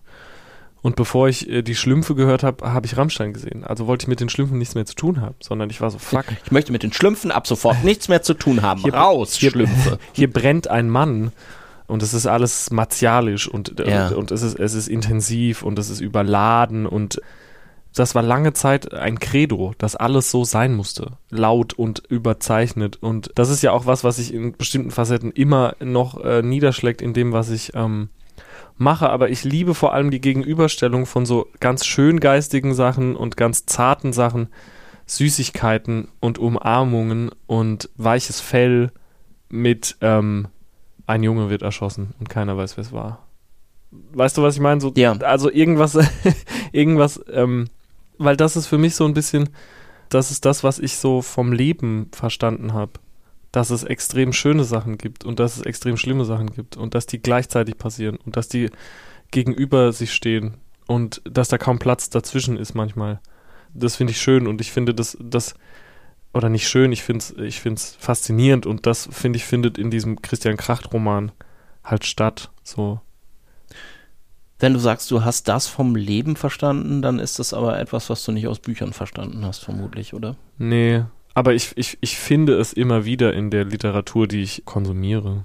Aber ich finde das eine wahnsinnig starke Aussage. Also ich habe vom Leben verstanden, dass es bisher extrem, extrem bisher, schlimme und extrem ja. schöne Sachen. Wo, wo würdest du sagen, versteht man das denn vom Leben oder wo hast du es verstanden? Ich habe an demselben Tag, nur als eins von vielen Beispielen, ich habe an demselben Tag an dem meine Oma gestorben ist und ich auf der Beerdigung die Urne getragen habe, noch ein Konzert gespielt. Und das waren so zwei extrem unterschiedliche Erfahrungen. Das eine war extrem traurig und das andere war halt ähm, was, was mich mein ganzes Leben lang aufgefangen hat, nämlich Musik. Und ich fand es krass, wie nah sowas aneinander passiert. Oder auch, ich weiß nicht, ich, ich hatte eine extrem gute Zeit hier mit dir und äh, dann gehe ich vor die Tür und sehe Obdachlose in Berlin. Hm. Und, und, es passieren nebeneinander immer so viele Sachen, die, äh, die so unterschiedlich sind. Ein Kuss und dann gehst du raus und eine Fahrradfahrerin wird überfahren oder so. Ich finde das immer so strange, weil ich kann das schlecht erklären. Ich komme da in so Gedankenspiralen, dass, dass so viel, so viel Euphorie und so viel Schmerz immer gleichzeitig stattfindet. Das heißt nicht, dass das, das der definierende Gedanke in meinem Kopf ist, aber das ist was, was, was ich bisher so vielleicht, das ist das, was ich einer, einem Kind irgendwann mit auf den Weg geben würde. Es ist nichts nur schön und es ist nichts nur schlimm. Es ist immer alles gleichzeitig. Man kriegt auch nichts, wenn man nichts gibt. Und man gibt auch nichts, ohne was zu bekommen. It's not good or bad. Es ist nicht Licht oder dunkel, sondern es ist genau, der Zeiger ist dazwischen irgendwo. Und manchmal ist er nur gefühlt mehr oder weniger auf der einen oder anderen Seite. Und für äh, ZuhörerInnen mag das vielleicht wie leeres Gewäsch klingen und das ist es vielleicht auch, aber so, so verstehe ich viele, also so, so, so, so denke ich viele Dinge. Ich kann in, in sehr simplen Sachen sehr viel Freude entdecken und ich kann in extrem harmlosen Sachen sehr viel Schmerz lesen. Rammstein als Konzert, wo die Eltern hingehen Ja. und sie schicken dich zur, zur Oma, damit sie da hingehen können. Das heißt, die Liebe auch zu, zum, zum Konfrontativen, zum, zum Düsteren ist etwas, was jetzt gar nicht mal, so wie man sich das so vorstellen würde, dein, dein Jugendprotest gegen die Spießigkeit oder so gewesen ist, sondern es ist etwas, was die Familie Gruber insgesamt miteinander verbindet. Es gibt ein großes Kapitel in meinem Buch, das heißt äh, Knight Rider oder Himbeer-Toni. Und das handelt nur von meinem Vater. Und da wird so ein bisschen auch, das ist mein kleiner Deep Dive, äh, auch in einer der, in das komplexe Faktorenbild, äh, was jeder Mensch, glaube ich, so äh, mit sich rumträgt. Warum bin ich so, wie ich bin? Warum war ich so, wie ich war? Ich musste gegen meine Eltern nicht rebellieren, aber dann halt gegen die Leute in der Schule oder so. Also meine Eltern, die waren schon immer so, natürlich äh, gehen wir mit dir auf dieses Konzert. Und äh, da gab es nicht, also Haare abrasieren, Haare färben, Fingernägelblatt, da war nie das, äh, so kannst du nicht aus dem Haus gehen. Das gab es einfach nicht. Meine Mutter hat mir schon immer so viel Vertrauen geschenkt und halt gesagt, das ist dein Leben. Da musste ich nicht rebellieren. Gegen meinen Vater auf eine Art schon. Äh, nicht, nicht was das angeht, aber ge- gegen so Männlichkeitsbilder und Erwartungshaltungen. Gegen Mm. die wollte ich immer rebellieren. Aber vielmehr waren es MitschülerInnen. Ich meine, ich, ich komme nicht aus Berlin und vielleicht wäre das alles anders gekommen, wäre ich hier zur Schule gegangen und ähm, vielleicht hätte ich äh, nicht das Gefühl gehabt, anecken zu müssen äh, und wäre früher ruhiger geworden. aber dann ist ja ganz gut, dass es so gekommen ist, oder? Manche Tage sehe ich das so, manche Tage sehe ich das so. Aber äh, ich bin auf jeden Fall happy, dass mich das an bestimmte äh, Musik und Bücher und Filme gebracht hat. Diese Suche nach Sachen, die mich begeistern. Und es muss nicht alles zum Glück mittlerweile, äh, wie gesagt, ich mag auch äh, Prefab Sprout und kann jetzt mehr so ruhige Sachen genießen. Es muss nicht alles immer geschminkt und bluttriefend sein. Und so aber als, aber als Hörer und als Leser dann. Also, ja, weil dein neues Album, um darauf nochmal ganz kurz zu kommen, ich meine, das ist jetzt nicht, nicht bluttriefend vielleicht, aber schon sehr stark geschminkt. auf jeden Fall. Das ist Äh, ich liebe Jetzt es. im Ich, Vergleich auch zum letzten nochmal ein Oh sehr, ja. sehr, ähm, ja, laut ist irgendwie so ein blödes Wort. Doch, es ist laut, überladen. Ja, so upfront irgendwie. ja, ja. Ähm, Aber da wird ja auch, da wird ja auch, da, da, Disco-Kugel. ja, da trifft ja das Schnuckel auch auf den Teufel. Das stimmt. Also da passiert ja, da passiert ja das ganze Spektrum irgendwie. Das mag ich. Ich, wie gesagt, ich mag, mag die, mag die, die zwei Sachen, den blutüberströmten Teufel und äh, das Schnuckel. Du sagst auf dem Album ja auch, ich glaube im allerersten Song, Ja. ähm, ich, ich weiß noch gar nicht, wer ich wirklich bin Ja. oder so, ist ein Satz. Ist denn jetzt, wenn du, ein, wenn du ein Buch schreibst oder wenn du ein Buch liest, ist auch für dich eine Möglichkeit, davon nochmal etwas zu erfahren, wer du bist?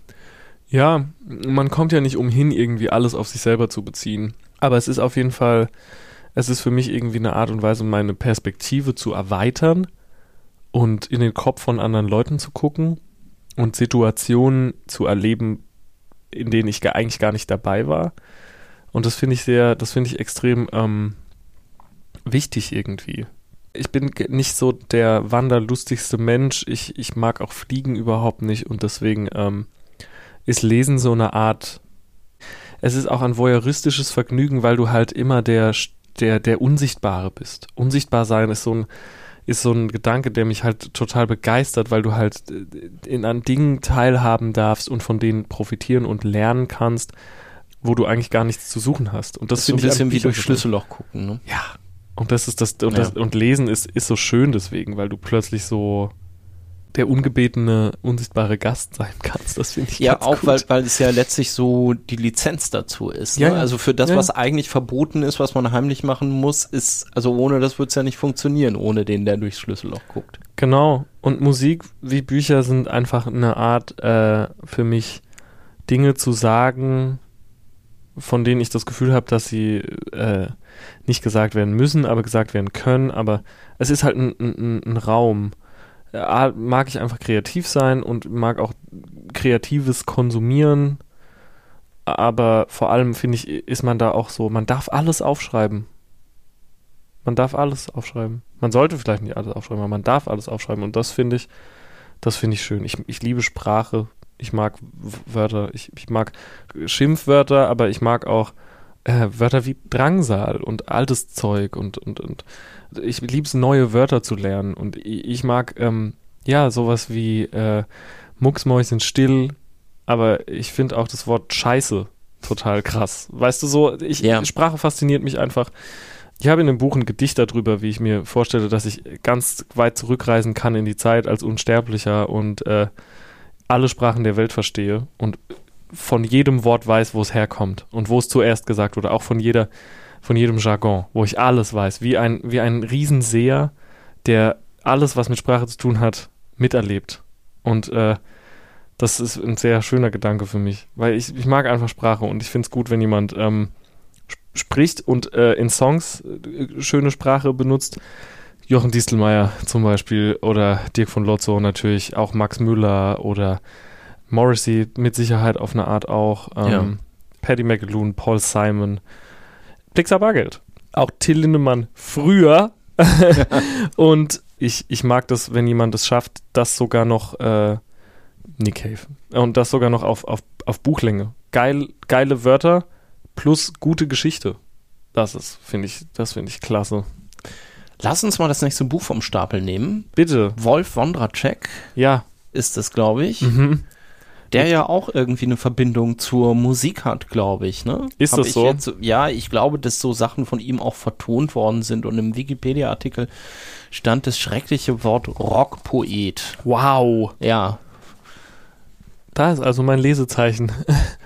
Ich habe jetzt so magnetische Lesezeichen, kennst du ja die? nee. Die hat mir ein Freund geschenkt, das ist keins davon. Ähm, die kann man einfach so um die Seite rumklappen Ja. und die dann an die Zeile schieben, Ach, äh, wo man aufgehört hat zu lesen. Okay. Und dann, das ist total genial, die fallen dann auch nicht raus. Ähm, mir geht es vor allem um eine Geschichte in diesem Buch, das heißt äh, Das russische Mädchen. Mir geht es um die allererste Geschichte. Und zwar äh, um diese Geschichte. Saint-Tropez heißt die. ja. Und das ist wahnsinnig gut. Wolf Wondracek wurde mir, ich bin so ein Name-Dropper, ist schlimm. Ich habe 2015 das erste Mal Fotos gemacht für Drangsal, für das Album und Ja. für, für, für so Promo-Fotos halt. Und ich habe mir ausgesucht, äh, Jim Rakete äh, Ah, als okay. Fotografen. Der auch äh, früher Nena gemanagt hat und so, ne? Exakt. Ja. Und der erzählte mir eben in seinem Auto von Wolf Wondracek. Ja. Ich habe das Gefühl, Jim Rakete hat nur in Rätseln gesprochen, aber das habe ich mir gemerkt, Wolf Wondracek. Und dann habe ich mir Bücher von Wolf Wondracek gekauft, nämlich Früher begann der Tag mit einer Schusswunde, was Ja. eins seiner bekanntesten Bücher ist. Genau. Und noch so ein paar andere. Ich glaube, das eine heißt irgendwie irgendwas mit Männer, das Leiden der Männer oder so, Carmen oder das Leiden der Männer. Anyway, und jetzt, äh, wo ich bei Ulstein bin mit meinem Buch, da sind gerade ganz viele Bücher von ihm äh, wieder erschienen und dann habe ich mir die natürlich alle einfach eingesteckt. Und äh, das früher begann der Tag mit einer Schusswunde, habe ich nicht verstanden. Das habe ich einfach leider nicht kapiert. ein, ich dachte, das ist ein Gedichtband, oder? es, Oder stimmt das nicht? ja, aber die Gedichte sind so Stream of Consciousness, Aneinanderreihungen von so Absurditäten, die sich wahrscheinlich sehr aufeinander beziehen. Ich habe es nicht kapiert. Es tut Okay. mir leid. Es hat, es, ich habe es einfach nicht verstanden. Ich habe mich sehr dumm gefühlt. Mein Problem ist, ich kann ein Buch nicht nicht fertig lesen. Ich muss es fertig lesen. Ach, Ich fühle mich dann immer, als hätte ich verloren, wenn ich es nicht schaffe, ein Buch äh, nicht fertig zu lesen. Deswegen lese ich sie einfach fertig. Egal wie lange es dauert. Manchmal Jahre. Aber ich lese sie fertig. Ich werde auch dieses scheiß Michael Girard Buch noch fertig lesen. Ich, ich kann das nicht einfach liegen lassen. Aber das hier, das russische Mädchen, ich habe dann trotzdem weitergelesen, weil ich finde es nicht fair, ein Buch von jemandem zu lesen und zu sagen, so, ja, das hat mir jetzt nicht gefallen. Weil vielleicht ist das nächste Buch ja anders und irgendwie Wolf Wondracek hat acht Milliarden Bücher geschrieben. Das heißt, ähm, ich habe das hier genommen und diese erste Geschichte Saint-Tropez, die ist der helle Wahnsinn. Ich finde, dass der eine Art hat, die Dinge zu sehen, der, der leuchtet die Taschenlampe immer in so verborgene, in so verborgene Ecken des, des menschlichen Denkens. Der schreibt so Sachen auf, die denken Leute vielleicht, aber die würden sie nie, die würden sich nie trauen, das aufzuschreiben. Das Gefühl habe ich so ein bisschen. Und die Art, wie er schreibt, da ist so eine Selbstverständlichkeit. Als würde er aufstehen morgens, sich an die Schreibmaschine setzen und fünf Minuten später wäre ein Buch fertig. Und weiter geht's. Und Ich habe das echt sehr gerne gelesen. Und worum geht es in dieser Geschichte Saint-Tropez? Es geht um, in dieser Geschichte um jemanden, der äh, sich ein Spiel ausgedacht hat. Und zwar ist das Spiel ein Stück Papier, ich lese jetzt vor, ein Stück Papier, ein Bleistift und drei beliebige, möglichst natürlich aufregend unzusammenhängende Wörter, die man sich ausgedacht und aufgeschrieben hatte, genügten, um die Sache in Schwung zu bringen. Und es geht erst um diesen Mensch, der sich dieses Spiel ausgedacht hat, und die Worte sind der junge Saint-Tropez Schauspielerin. Das sind die drei Worte auf dem Papier. Und langsam aber sicher morpht diese Story von dem Mann, der das auf einen Zettel geschrieben hat, als Spiel, in die Geschichte von dem Jungen in Saint-Tropez, dem Sohn der Schauspielerin. Das merkt man erst gar nicht. Das passiert einfach so. Das passiert und passiert und irgendwann merkt man so, Moment mal, wir sind schon ganz woanders. Ich muss irgendwie an Lynch denken, äh, mal Holland Drive, wo irgendwann in der Mitte des Films einfach ein anderer Film anfängt ja. und dieselben SchauspielerInnen spielen plötzlich andere Charaktere. So ein bisschen ist das hier. Und dann am Ende der Geschichte, ich bin jetzt mal so äh, frech, da, da wird man dann wieder rausgerissen. Dass das einfach nur die Geschichte war, die sich ausgedacht wurde wegen dieser drei Wörter auf dem Zettel. Mhm. Und das hat mich so, weil ich, bis ich an der Stelle war, schon ganz vergessen hatte, Ja. dass das nicht die Wahrheit ist, sondern dass ich in einer Geschichte in einer Geschichte bin. Ich glaube, Wolf Wondracek, ich habe neulich ein Interview mit ihm geguckt, weil ich ihn mal reden hören wollte. Äh, Harald Schmidt, schade, dass es das nicht mehr gibt. Viele tolle Harald Schmidt-Interviews. Hermes Fettberg, Christian Kracht auch extrem, Stimmt, extrem ja. lustig. Und äh, Wolf Wondracek, der sich beschwert, dass er weniger Zeit kriegt als Gina Wild. Und ähm, ich glaube, er lehnt das Wort Geschichte ab und er möchte, es erzähl dass es Erzählungen sind. Weil hier steht auch fett auf dem Buch Erzählungen. Ähm, ich lehne das Wort Geschichte nicht ab. Dafür bin ich irgendwie nicht smart genug. Aber das sind Erzählungen und ich liebe die Erzählung Saint-Tropez von Wolf Wondracek und ich lese gerade just in dieser Sekunde ein Buch von Wolf Wondracek. Es heißt äh, Mozarts Friseur. Und das gefällt mir bisher auch sehr gut. Ich glaube, das ist einer meiner Lieblingsautoren. Interessant. Ich habe Ja. aber keine Ahnung über ihn, um ehrlich zu sein. Er hat doch, also was ich über ihn weiß, sind so Sachen, dass er so ein bisschen den Literaturbetrieb in den 70er Jahren auch versucht hat, so zu torpedieren Ja, oder genau, ja, so ein bisschen aufzumischen. Also er hatte ein Man Romanmanuskript, glaube ich, gar nicht veröffentlicht, sondern hat das an irgendjemanden für irgendeinen industriellen Mäzen oder so für wahnsinnig viel Geld verkauft. Und der hat das jetzt. Halt. das finde ich genial. Ist ein bisschen wie J.D. Salinger, also oder? ein Der bisschen hat wie Banksy, finde ich. auch ein bisschen Banksy-mäßig. Ich weiß nur, dass J.D. Salinger hier, Fänger im Rocken, dass der so fürchterlich viele Bücher geschrieben hat und dass aber nur vier davon veröffentlicht wurden. Ach, und er hat gleichzeitig so- das so die ich weiß nur, dass der irgendwann gar nichts mehr geschrieben hat und dass man ihn da auch nicht besuchen durfte, da wo er gewohnt hat und dann haben Der verschiedene- Traum. verschiedene Leute immer versucht, was über ihn rauszukriegen über Salinger. Ich finde Salinger ist einer der besten überhaupt. Ich habe ein paar Bücher von ihm gelesen, tatsächlich. Natürlich Fänger im Roggen in der Schule, dann With Love and Squalor. Ich habe die alle in Englisch ah, gelesen. apropos, Ja. zweimal lesen. Bei Fänger im Roggen bin ich sehr dankbar, dass ich es zweimal gelesen habe, weil ich habe es in der Schule gelesen und ich Mhm. fand es fürchterlich. Und dann habe ich es mit 23 oder so nochmal an der Uni gelesen und habe gedacht irgendwie, wow, das ist ja eines der besten Bücher, was es gibt. Ich muss noch mal. Ich habe erst einmal. Und Franny und Sui ist total genial und am besten ist die Kurzgeschichtensammlung. Raise High the Roof Beams Carpenters gibt's noch, glaube ich. Ganz genau. Heißt das so, ja? Ja. Ist es die oder heißt die oder heißt die? Es gibt auch eine, die heißt, glaube ich, irgendwie Nine Stories oder so. Ich weiß es nicht. Alles wahnsinnig gut. Ich finde aber Raise High the Roof Beams Carpenters ist wahrscheinlich einer der besten Buchtitel. Das ever. stimmt. Ich weiß, wie gesagt, nicht so, sonderlich viel von oder über Wolf. Melde dich, wenn du das hörst, dann kannst du mir mal erzählen, wer du bist. Äh, Ich bin äh, trotzdem, ich bin, bin großer Fan von seinem Werk. Ich weiß nicht, ob er. Ich glaube, früher begann der Tag mit einer Schusswunde, ist so der mit der sich am besten verkauft habende deutsche Gedichtband oder so. 300.000 Holy Exemplare und ich glaube, das ist alles irgendwie in so einem, ich weiß nicht, ob das bei 2001 damals erschienen ist, also echt Mhm. so äh, 70er Counter Culture Culture, ja. gegen, den, gegen den etablierten Literaturbetrieb und auch gegen den linken, linksalternativen äh, etablierten Literaturbetrieb.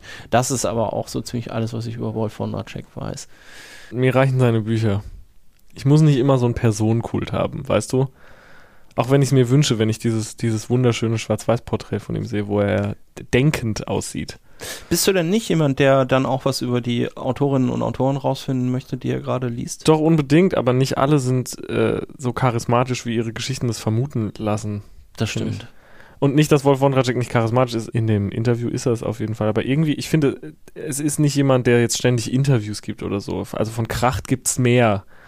Aber das ist vielleicht auch ein Altersding. Ich meine, Kracht ist ja etwas jünger als Wolf Wondratschek. Ich glaube, ich habe mal nachgeguckt, der ist äh, fast 80 oder so oder schon weit über 70 auf jeden Fall. Oder 70, ja. 70, 80 ja. ist er auf jeden Fall. Und äh, die, die anderen sind, glaube ich, alle jünger oder tot. der nächste, den ich mitgebracht habe. Ja, warte, warte, warte, warte, warte, warte. Den nächsten, den du mitgebracht hast. Guck mal, wie kaputt es ist. Ja. Kaputt, äh, was hier äh, kaputt ist, äh, liebe Hörerinnen und Hörer, werdet ihr gleich rausfinden nach einer kurzen Pause, weil wir machen jetzt erstmal eine kurze Unterbrechung und dann kommt der, das Lesen der anderen Fragebogen und dann geht es weiter mit den Büchern von Max Gruber, aka Drangsal. Herrlich.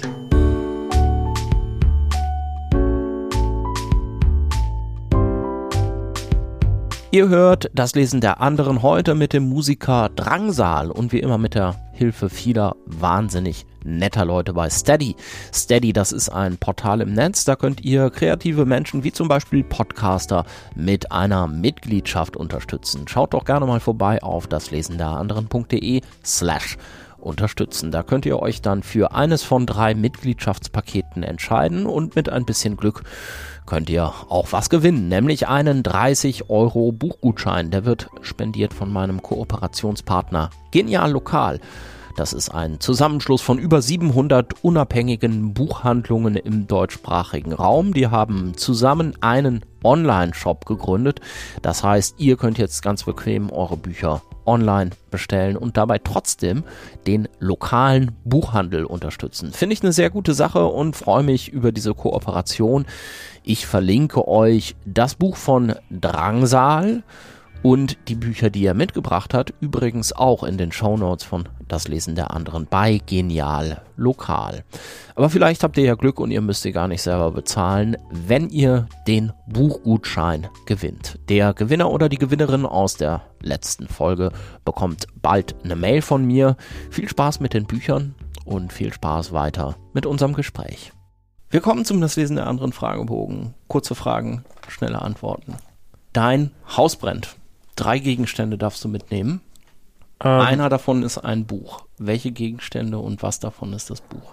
Das Buch ist tatsächlich, oh, ich darf echt nur ein Buch mitnehmen. Dann äh, nehme ich das Boyd Rice Buch halt echt mit, weil das, das kann ich noch veräußern und meine Gitarre und mein Laptop. Wenn du eine Romanfigur sein könntest, welche wärst du gern und warum? Boah, gerne Jesus. Als Romanfigur? Jesus ist doch eine Romanfigur, oder? Also in der Bibel, oder was meinst du jetzt? Ja. Mal gucken, wie es wirklich war. Wenn du mit einem Schriftsteller, einer Schriftstellerin vergangener Jahrhunderte oder Jahrzehnte sprechen könntest, mit wem und worüber? Mhm. Jetzt sagt er natürlich Gott und dann über Jesus. Nein, gar nicht. Aber ich, ich komme aus einem erzkatholischen Dorf, deswegen ist das, das war immer so omnipräsent, weißt du? Das ist so ein einge, eingraviert in mein mein Hirn. Ähm, hm, da muss ich kurz drüber nachdenken, Verzeihung. Ja, vielleicht, ähm, vielleicht tatsächlich mit, ja, ich weiß gar nicht, tot, muss es, es muss eine tote Person sein. Nö, tot muss nicht sein. Ach so, ich dachte, ach so, tote. Vergangener Jahrhunderte oder Jahrzehnte. Ach so, ja, ich würde doch, ich würde, glaube ich, gerne mal mit Christian Kracht was essen gehen und zu, und, um zu schauen, ob wir uns was zu erzählen hätten. Aber ich bin ja auch kein Fan von diesem Kill Your Idols Ding. Das hat, ich habe viele Leute getroffen, die ich bewundere und die meisten waren sehr freundlich. Deswegen, äh, ja. Hast du einen bevorzugten Leseort? Ja, tatsächlich lese ich viel am Esstisch. Ach. Ja, ich weiß auch nicht warum. In meiner Küche. Ich habe so einen ganz kleinen Esstisch. Da stehen so zwei äh, Z-Männer von Ernst Möckel dran. Dieser Stuhl, dieser DDR. Ah. Kennst du ja, den? Ja, ja. Ich liebe den, weil der wirklich aussieht wie ein sitzender wie ein sitzender äh, Körper. Und äh, da sitze ich dann drin und da lese ich dann. Ich finde, das ist, glaube ich, der hellste Raum in meiner Wohnung. Und irgendwie, da ist auch mein, mein Bücherregal ist in der Küche. Ach. Ja, also er hatte keinen Platz dafür woanders. Und äh, gut, das stimmt so nicht, aber äh, es ist da. Da lese ich irgendwie gerne. Man ist nicht so abgelenkt vom, ah, da drüben steht der Computer oder oh, der Fernseher oder so, oh, die Gitarre, sondern lesen. Hast du schon mal an einem unbequemen Leseort oder in einer ganz für dich unbequemen, körperlich unbequemen Situation ein Buch zu Ende gelesen oder weitergelesen, weil du unbedingt musstest? Ich habe im Flug, äh, Flugzeug gelesen und das ist für mich der schlimmste Ort, wo ich sein kann. Ich habe extreme Angst vom Fliegen. Selbst mit äh, zwei Tavor drin ist es wie Lähmung, aber trotzdem Panik. Und ich habe gelesen, weil ich habe versucht Musik zu hören. Das ging nicht. Das hat mich so nervös gemacht, egal was es war. Ambient hat mich genauso nervös gemacht wie Motorhead. Und dann, äh, dann habe ich gelesen. Ich weiß nicht mehr, was es war. Vielleicht sogar The Sickback Song von Nick Cave, dieses Buch, was er auf die Kotztüten geschrieben hat aus Flugzeugen. Das kam mir irgendwie passend vor. Wie ist dein Bücherregal sortiert? Nach Farbe. mit welcher Farbe fängt es an? Also, wenn man von oben nach unten geht, fängt es mit Weiß an. Jetzt werden einige sagen, Weiß ist keine Farbe, aber es geht bei, bei Weiß los. Und dann und dann ist es random tatsächlich. Aber sowas zum Beispiel, ich habe Uhrwerk Orange ist, ist halt, äh, da habe ich den ein, ich hasse das so Einbände. Ich hasse Bücher mit so Einbänden. Die gehen immer kaputt. Also Schutzumschläge, die nochmal so da drum gewickelt ja, sind, genau. so bei festen. Das mag ich nicht so gerne. Und äh, das ist zum Beispiel komplett orange und dann äh, die ganzen Reklamsachen sind alle an einem Ort und äh, genau, das, das, äh, ich habe leider keinen Platz mehr im Bücherregal, deswegen stapeln sich, also wenn du dir vorstellst, dass es das so ein ganz normales Bücherregal ist und die Bücher stehen aufrecht und auf den aufrecht stehenden Büchern stapeln sich nochmal andere Ja. Bücher. ja, Wäre vielleicht bald mal Zeit für ein neues zusätzliches Mhm. Bücherregal. voll. Die Frage hast du, die hier jetzt kommt, schon äh, beantwortet. Muss man Bücher, die man angefangen hat, zu Ende lesen oder brichst du oft Ich muss. welche ab? Ich muss. Ja. Und im Grunde also diese nächste Frage auch schon beantwortet. Eselsohren oder Lesezeichen? Ja, Lesezeichen. Warum du, keine Eselsohren? das, das gehört sich nicht. Hä? Das geht nicht. Aber du siehst ja, in Katholisch, welchem katholische Erziehung. Ja, du siehst ja, in welchem Zustand die Bücher teilweise sind, die ich hier mitgebracht habe. Also, äh, äh, das ist. Ähm, Das kommt ja auch jetzt eher so vom Rumtragen oder sowas, ne? ich weiß nicht, was, sagen. ehrlich gesagt, weiß ich gar nicht, was damit passiert ist. Es ist so traurig, weil es hatte so ein schönes Cover. Da kommen wir ja gleich noch drauf. E-Book oder gebundenes Buch? Ah, nein, ich kann keine E-Books lesen. Gebundenes Buch. Warum kannst du kein E-Books lesen? Ich, ich, ich will das als. Ich will das als Ganzes haben, als eine Sache. Unabhängig von einer anderen Sache. Ich weiß nicht. Bei Musik habe ich das nicht. Ich muss nicht alles auf Platte haben oder als CD oder als Tape. Ist mir scheißegal. Aber so ein Buch, das hat schon viel auch mit Geruch und Haptik zu tun. So, wenn, weißt du, Du willst halt wissen, was das ist, wo man keine Eselsecken reinmachen darf. Ja. Ja. Und irgendwie, weiß ich nicht, das ist so schön, weil man es dann auch so einfach weitergeben kann. Hier, lies das mal. Gib mir Stimmt. zurück. Das Ja. mag ich voll gerne. Ich habe auch eine Liste, wer welches, welche Bücher von mir hat. Ah, da führst du ein Buch drüber. Natürlich. Ja, ich habe hier häufiger schon Leute gehabt, die gesagt haben, so, nee, wenn man nicht bereit ist, ein Buch auch zu ähm, nicht zurückzukriegen, dann darf man es gar nicht verleihen. Idioten. Du musst dich für eine Sache entscheiden, also immer. Ab jetzt nur noch im Ja. Leben. Ja. Schreiben oder lesen? Lesen. Soll ich es erklären? Ja.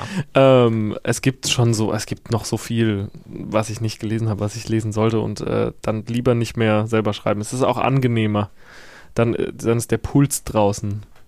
Die schwierige Frage kommt, glaube ich, jetzt. Du musst dich für eine Sache entscheiden, nur noch im Leben ab jetzt. Lesen oder Musik? Musik, sorry. Ja. Ja, das ist der Arm, der mich im Würgegriff hält. Das, das war zuerst. Das war wichtig. Wie würdest du denn sagen, unterscheiden sich diese beiden Kunstformen, also so vom, vom, vom Gefühl her rein als Konsument? Musik ist, ist sowohl extrem wichtig als auch extrem unwichtig. Ich kann zum Beispiel, auf dem Weg hierher habe ich Musik gehört. Ich kann dir nicht mal sagen, was.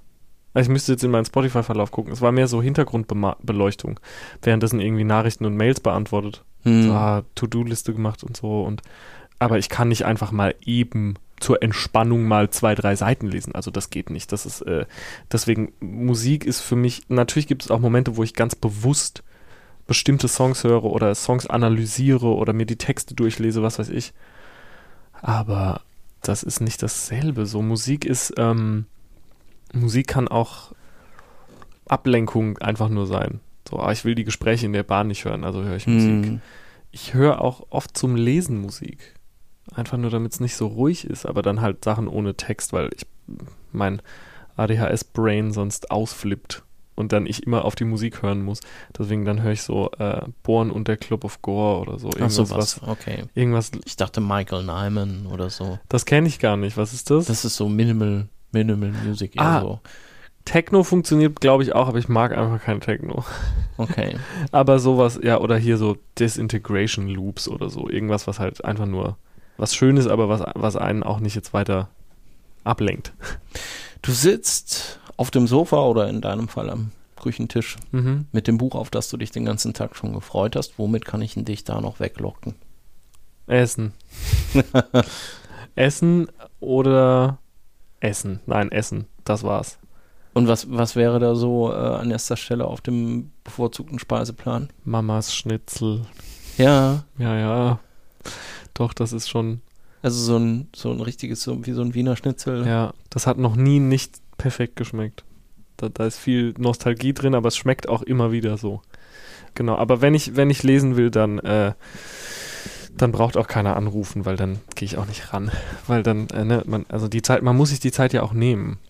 Das ist es halt. Das ist das Einzige, was, was zwischen machen und nicht machen liegt ja einfach nur dieser eine Schritt.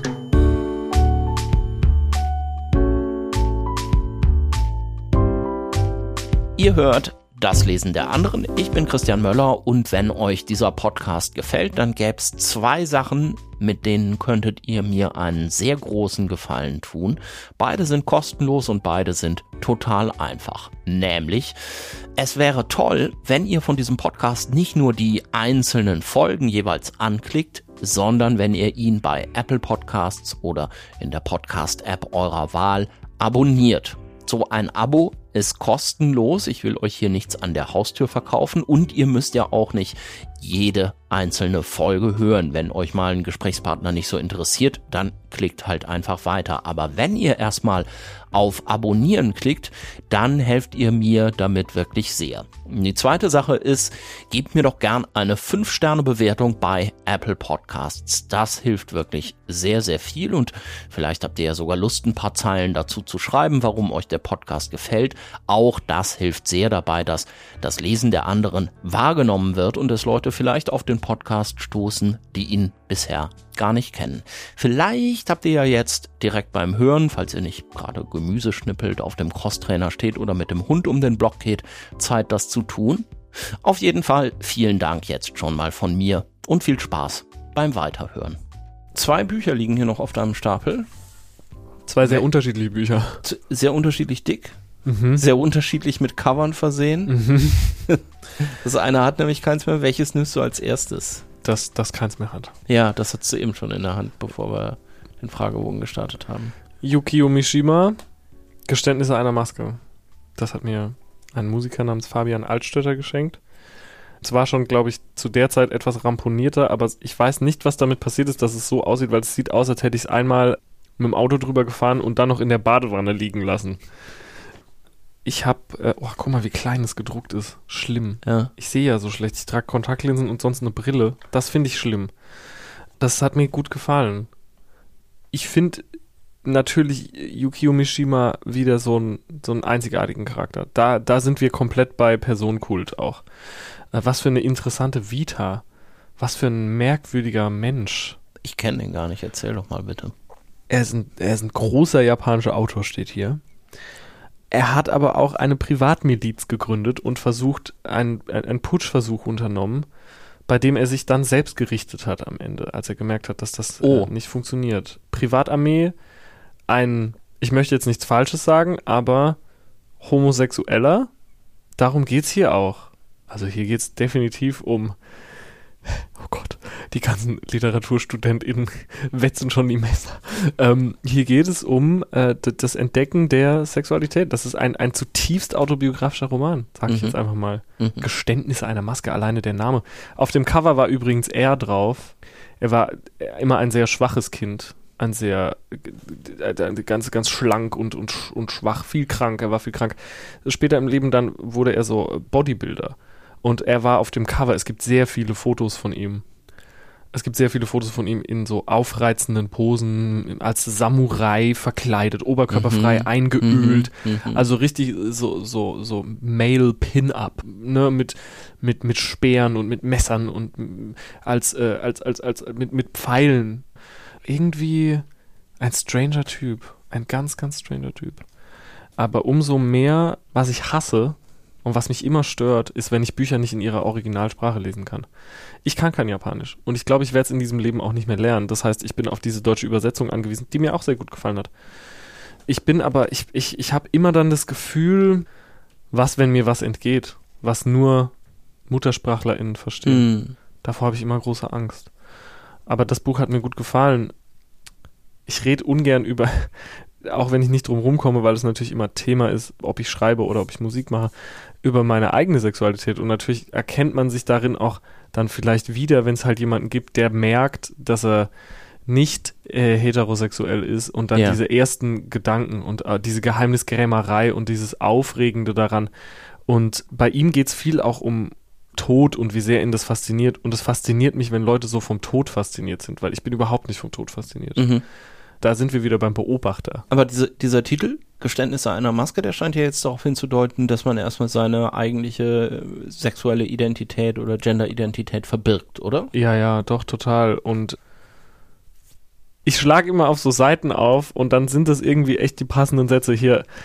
Der Latrinenreiniger, die Jungfrau von Orléans, der Schweißgeruch der Soldaten, all das bildete einen Teil des Vorspiels zu meinem Leben.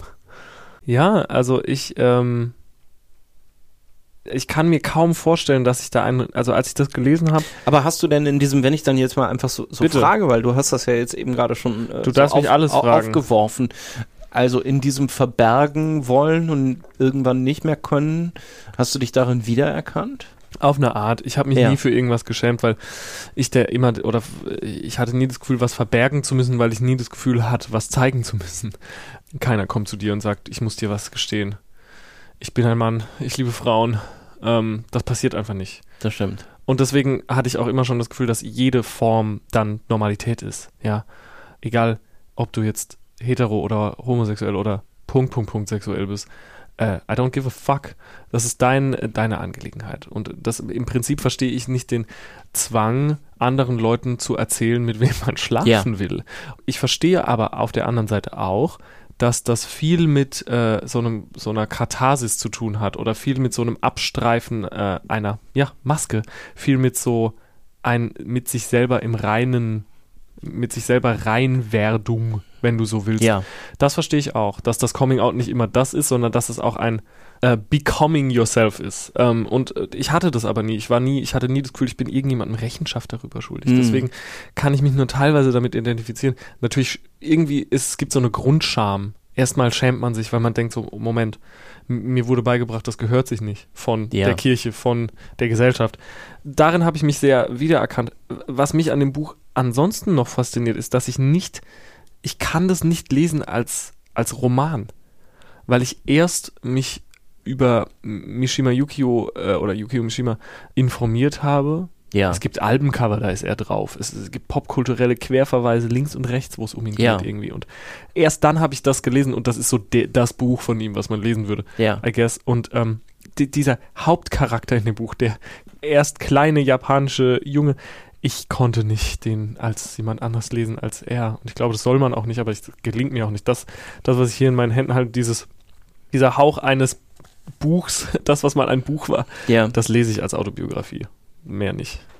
Also da ist quasi ein bisschen ähnlich wie das, wo wir es, also umgekehrt, wie wir es am Anfang hatten, wo du gesagt hast, naja, mit Büchern kann man sich Sachen ausdenken und dann gibt es sie quasi, dann sind sie in der Welt, dann existieren Ja. sie und du hast gesagt, in Songs kann ich das quasi nicht, ich muss Ja. immer die Wahrheit sagen. Und das ist das, das ist wie ein Lied. Ja, voll. Und auch hier wieder sehr schönes Foto. Ich muss, ich, ich will das genauso auch. Sag mal Wie bitte. findest du das, dass wenn man so ein Buch aufschlägt, dass man erstmal so eine Schwarz-Weiß-Fotografie sieht über eine ganze Seite? Irgendwie finde ich das, Die ist sehr beeindruckend auf jeden Fall. Das von, ist- von ihm. Sieht ja. aus wie ein strenger Mann. ich glaube, er war ein sehr strenger Mann. Und wie gesagt, also seine, es gibt einen sehr guten Film über sein Leben, Ja. wo immer wieder tatsächlich sein Leben dargestellt wird, plus also so gegenübergestellt, seine Geschichten, die er geschrieben hat, visualisiert an den Mhm. passenden Punkten seines Mhm. Lebens sozusagen. Mhm. Mhm. Kann ich sehr empfehlen. Ich habe vergessen, wie er heißt, aber wenn man Yukio Mishima googelt, wird man es herausfinden. Ich habe dazu nicht so super viel zu sagen, außer dass, dass ich halt äh, so eine Person einfach extrem interessant finde. Der war ein, ein, ein japanischer Nationalist. Er war schwul. Er war ein krankes Kind. Er war angesehener Autor in einer Zeit, in der so jemand eigentlich gar kein Ansehen haben konnte, I guess. Er, er hat eine Miliz gegründet. Ich finde, das sind alles so What a fucking life. Was, was, was war denn? Sehr widersprüchlich, Ja, ne? was ist denn los? Ein, ein, ein Lied über Widersprüche und einfach ein, ja, also ich, ich brauche bei AutorInnen nicht immer den Personenkult und bei, wie gesagt, äh, Yukio Mishima ist, ist das das, was mich zu dem Buch geführt hat. Gehst auf Wikipedia und du siehst, oha, da ist viel los und da gibt es halt oh, Sturm des Parlaments, Selbstmord, man ist so, ho, ho, ho, ho, ho, was, was, was, was, was. Und äh, ja, vielleicht finde ich, ich habe leider nur ein Buch von ihm gelesen bisher, aber vielleicht finde ich, das, vielleicht finde ich ihn auch faszinierender als seine Literatur. Vielleicht, Aber vielleicht fehlt deswegen auch das Cover. Ich, vielleicht hängt das ja irgendwo bei dir an der Wand. leider nein. Äh, ich wüsste aber sehr, sehr gerne, wo es ist. Ein letztes Buch liegt da noch. Es hatte eine schöne Farbe, guck Ja. mal, es war so zartrosa und das, das Foto vorne war auch schwarz-weiß, so in die Mitte eingebettet. Darf ich noch kurz, bevor wir zum letzten Buch kommen, ein Natürlich. paar Bücher nennen, die ich gerne mitgebracht hätte. Du hast aber gesagt, ich muss mich für fünf entscheiden. Ja. Ich habe mich aus dem Bauch raus entschieden. Äh, Holzfällen von Thomas Bernhard. Oh ja. Außerdem liebe ich einfach Surkamp-Bücher, weil die so geil aussehen. Ich liebe schwarzer Hintergrund und diese emailliert aussehende Schrift, die dann so leuchtet. Ach, das ist diese Thomas Bernhard-Reihe, diese, diese, oder diese Surkamp-Reihe, die es mal zum Jubiläum gegeben hat. Ne? Ja. So matte Umschläge. Und dann so, ich finde, es ist so ein bisschen kitschig ist es schon, ne? Weil die sind so bunt, diese Schriftzüge. Ich habe Schnuckel in der Titelschrift auf meiner Hand tätowiert. Ich kenne keinen Kitsch. Also, was du als kitschig bezeichnest, ist für mich total fancy. Deswegen, ähm, Okay. aber ich, ich, ich mag es dann, jemandem gegenüber zu sitzen, auch der dann sagt so, ach, ich finde das etwas kitschig. Das, das, das finde ich viel schöner. Aber genau, es funktioniert doch aber auch nur, wenn dann jemand sagt, dass es Kitsch sein könnte. Ansonsten ist es doch auch langweilig, oder? Hast du völlig recht. Ähm, äh, Thomas Bernhard Holzfällen hat mir gut gefallen. Ähm, ich habe es äh, vorhin schon mal kurz erwähnt. Ich fand äh, Hendrik Otrembers Kachelbarts Erbe Ja. total geil. Ich möchte jetzt nicht jedes Buch nennen, was ich gelesen habe, aber äh, genau, das sind nur. Das, da habe ich etwas Du wolltest doch mal gehadert. schnell jemanden grüßen. Nee, ich habe nur etwas gehadert, ob ich Ja. eins dieser mit einem anderen Buch vielleicht austausche zum Beispiel. Oder zum Beispiel das, ob ich ein Horzon-Buch mitnehme oder ob ich irgendwie, keine Ahnung. Aber das sind schon die fünf, die mich bisher in meinem Leben am meisten gekickt haben halt. Ja, Und wir kommen zum letzten. genau, Theresia Mora. Alle Tage. Hast du das gelesen? Nein, das habe ich nicht gelesen. Okay, das hat mich interessiert. Das ist das Buch von diesen fünf, was am längsten her ist. Das Ach. Lesen. Ja. Ich habe, tut mir leid, wenn wir immer wieder drauf kommen, ich habe es mir geholt, weil Abel Nehmer, der Hauptcharakter in diesem Buch, weil so ein Song von Messer heißt. Und ich war so, wie kommt man denn auf Abel Nehmer? Dann habe ich es gegoogelt und dann kam dieses Buch, dann habe ich es gelesen und ich glaube, es gab viel Lob für Theresia Mora, für dieses ihren Debütroman, vielleicht, wahrscheinlich ihr Debütroman. Ja, es ist ihr Debütroman. Vorher gab es, glaube ich, einen Erzählband, der noch so ein bisschen nicht ganz so wahrgenommen wurde, aber dieses auf jeden Fall. Ein wahnsinnig merkwürdiges Buch. Auch merkwürdig, ich sage das oft. Merkwürdiges Buch. Es ist, wie sie schreibt, wie sie erzählt, die Charaktere, die sie baut, die Sprache, die sie benutzt, das habe ich so noch nirgendwo anders gesehen und gehört. Es ist nicht so, ich habe oft das Gefühl, ich schlage ein Buch auf und dann steht da, es war ein lauer Sommermorgen und ich war sehr müde. Aber das hier, diese, diese ganze Sprache, die ist, die ist so, ich habe echt das Gefühl, dass da jemand seinen Wahnsinn beschreibt. Dass es ist wie, als hätte man so Manie in ein Buch gepackt. Du kannst ja vielleicht mal, wenn du möchtest, weil ich habe eben noch kurz reingelesen, so Ja. zur Vorbereitung und fand auch den Anfang total einnehmend, weil der so mehrere Ebenen irgendwie anspielt. Also sie erzählt ja erstmal den, Den Ort. den, den, den Ort der Geschichte und dann macht sie aber erst klar, was es, was es wirklich sein könnte. Ne? Es ist, ähm, hier steht nulltes Kapitel. Ja. Null, jetzt, Wochenende. Dann Vögel. Nennen wir die Zeit jetzt, nennen wir den Ort hier, beschreiben wir beides wie folgt. Eine Stadt, ein östlicher Bezirk davon, braune Straßen, leere oder man weiß nicht genau womit gefüllte Lagerräume und vollgestopfte Menschenheime, im Zickzack an der Bahnlinie entlang laufend, in plötzlichen Sackgassen an eine Ziegelsteinmauer stoßend, an ein Samstagmorgen seit kurzem Herbst. Das reicht mir. Das reicht mir schon, um, um drin zu sein. Und genau, es geht ähm, der Mann habe auch irgendwie wie ein Vogel ausgesehen oder eine Fledermaus. Sie beschreibt Abel Nehmer, ein merkwürdiger Charakter, ein blasser Mann mit lila Augen. Es, es geht um so Sachen hier drin, die offensichtlich nicht wahr sein können. Dinge, die es gar nicht gibt, aber irgendwie sind sie nicht weit genug von der Realität entfernt, als dass man sagen könnte, ja, das ist doch völlig absurd hier, das ist ein absurder Roman. Also magischer Realismus im Grunde. Magischer Realismus. Ich wusste nicht, dass es dafür ein Wort gibt. Das ist, weil ich, weil ich nur zehn Bücher kenne. Nein, aber ja, vielleicht ist es das. Und das ist am ehesten das, wie ich schreiben möchte. Magischer Realismus. Ich will, ich will gar nicht äh, Science Fiction oder irgendwas, was ich gar nicht weiß. Bei mir geht es immer um Wahrnehmung. Hm, Kracht zum Beispiel begeistert mich, weil er von Japan spricht. Ich war noch nie in Japan. Und deswegen bin ich so, na, der war bestimmt in Japan, deswegen kann er das so gut beschreiben. Das ist ja echt geil ich war noch nie in Japan und ich weiß auch nicht, ob ich da mal hinkomme, aber das, das Theresia Mora, natürlich geht es da auch viel um Orte, aber es geht, ja, magischer Realismus. Es werden eher Situationen beschrieben, Zwischenmenschliches, Menschen an sich. Dieser Abel Nehmer ist, glaube ich, ein Geflüchteter, ne? Es ja. ist im Kern eine Fluchtgeschichte. Ja.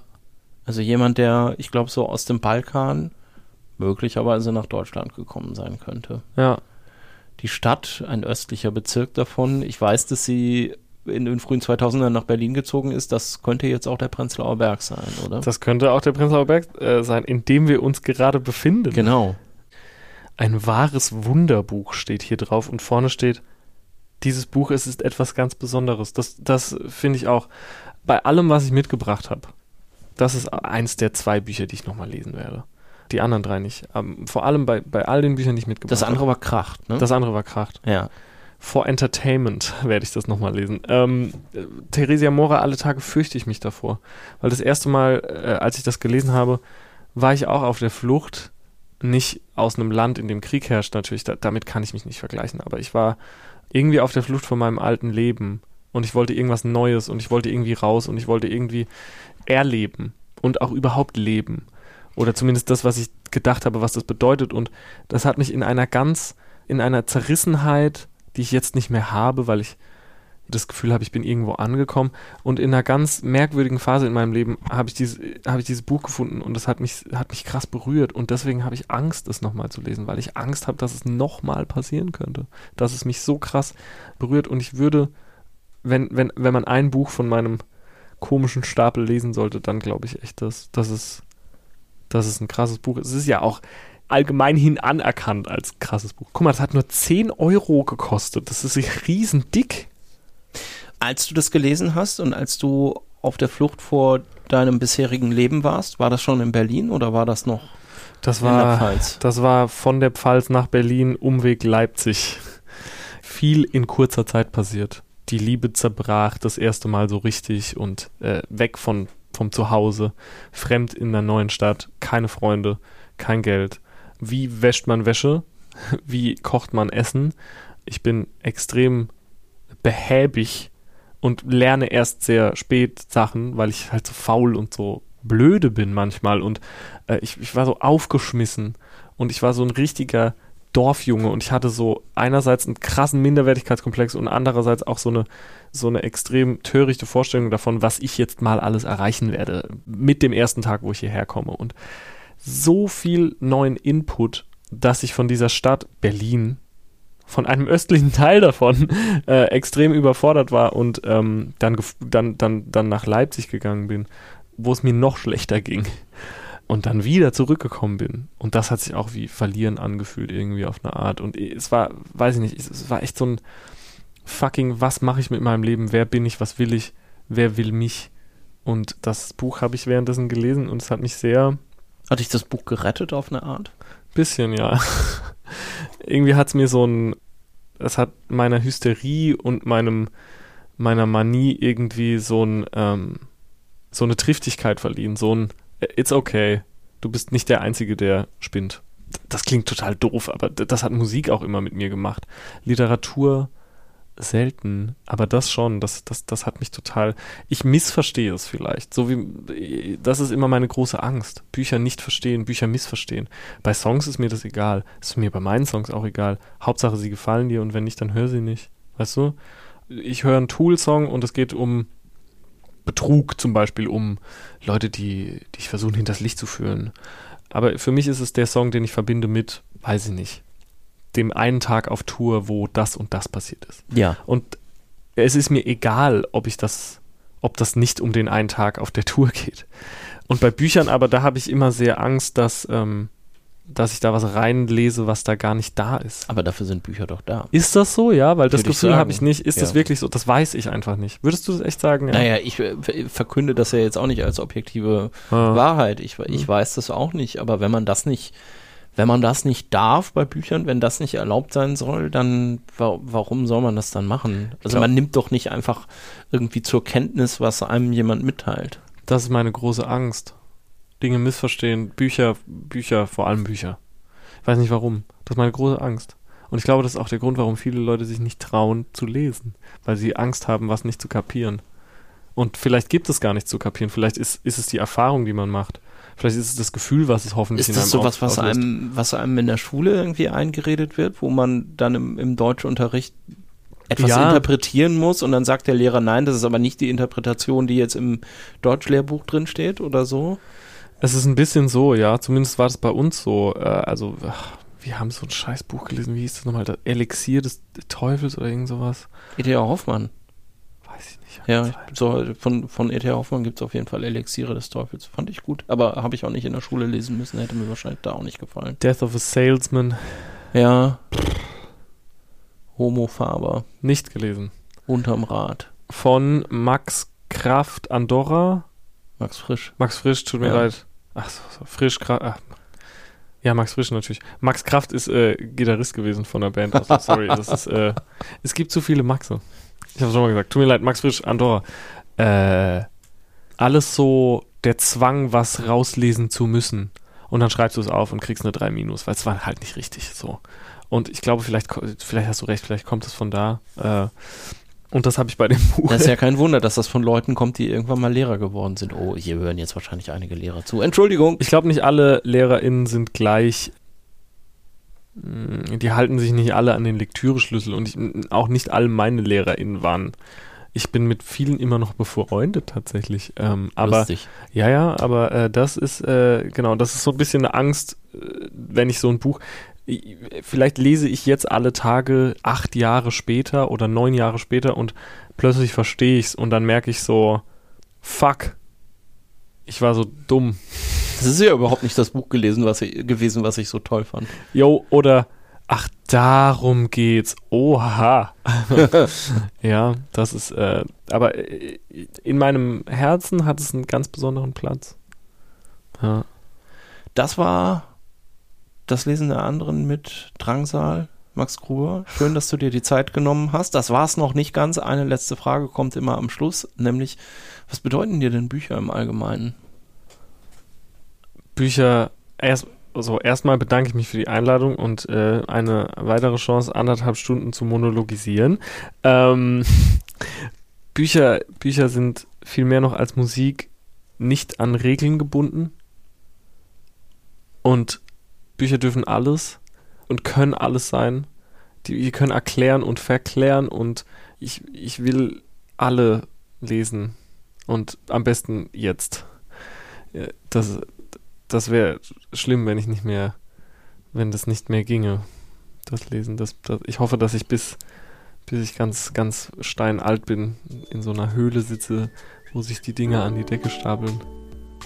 Dann melde ich mich auf jeden Fall nochmal. Dann müssen wir nochmal eine, eine neue Ausgabe machen. Unbedingt. Vielen Dank für deine Zeit. Danke für deine Zeit.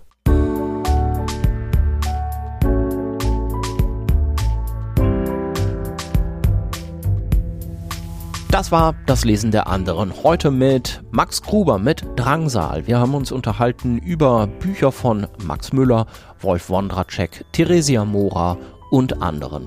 Genaueres lest ihr in den Shownotes zur Episode auf daslesenderanderen.de und hey, wenn ihr da schon mal seid, schaut euch doch mal auf der Seite Unterstützen um. Da kommt ihr dann zu den Möglichkeiten, mich bei diesem Podcast hier mit einer Steady Mitgliedschaft zu supporten. Das würde mich freuen. Außerdem freue ich mich natürlich über eure Sterne bei iTunes und darüber, wenn ihr anderen Menschen von das Lesen der anderen erzählt, auf Facebook, auf Twitter, auf Instagram oder auch einfach, weiß ich nicht, per Fax, per Postkarte, mündlich hilft alles. Ich sage auf jeden Fall schon mal vielen Dank dafür und vielen Dank euch fürs Zuhören. Ich bin Christian Möller. Bis zum nächsten Mal. Macht's gut. Tschüss.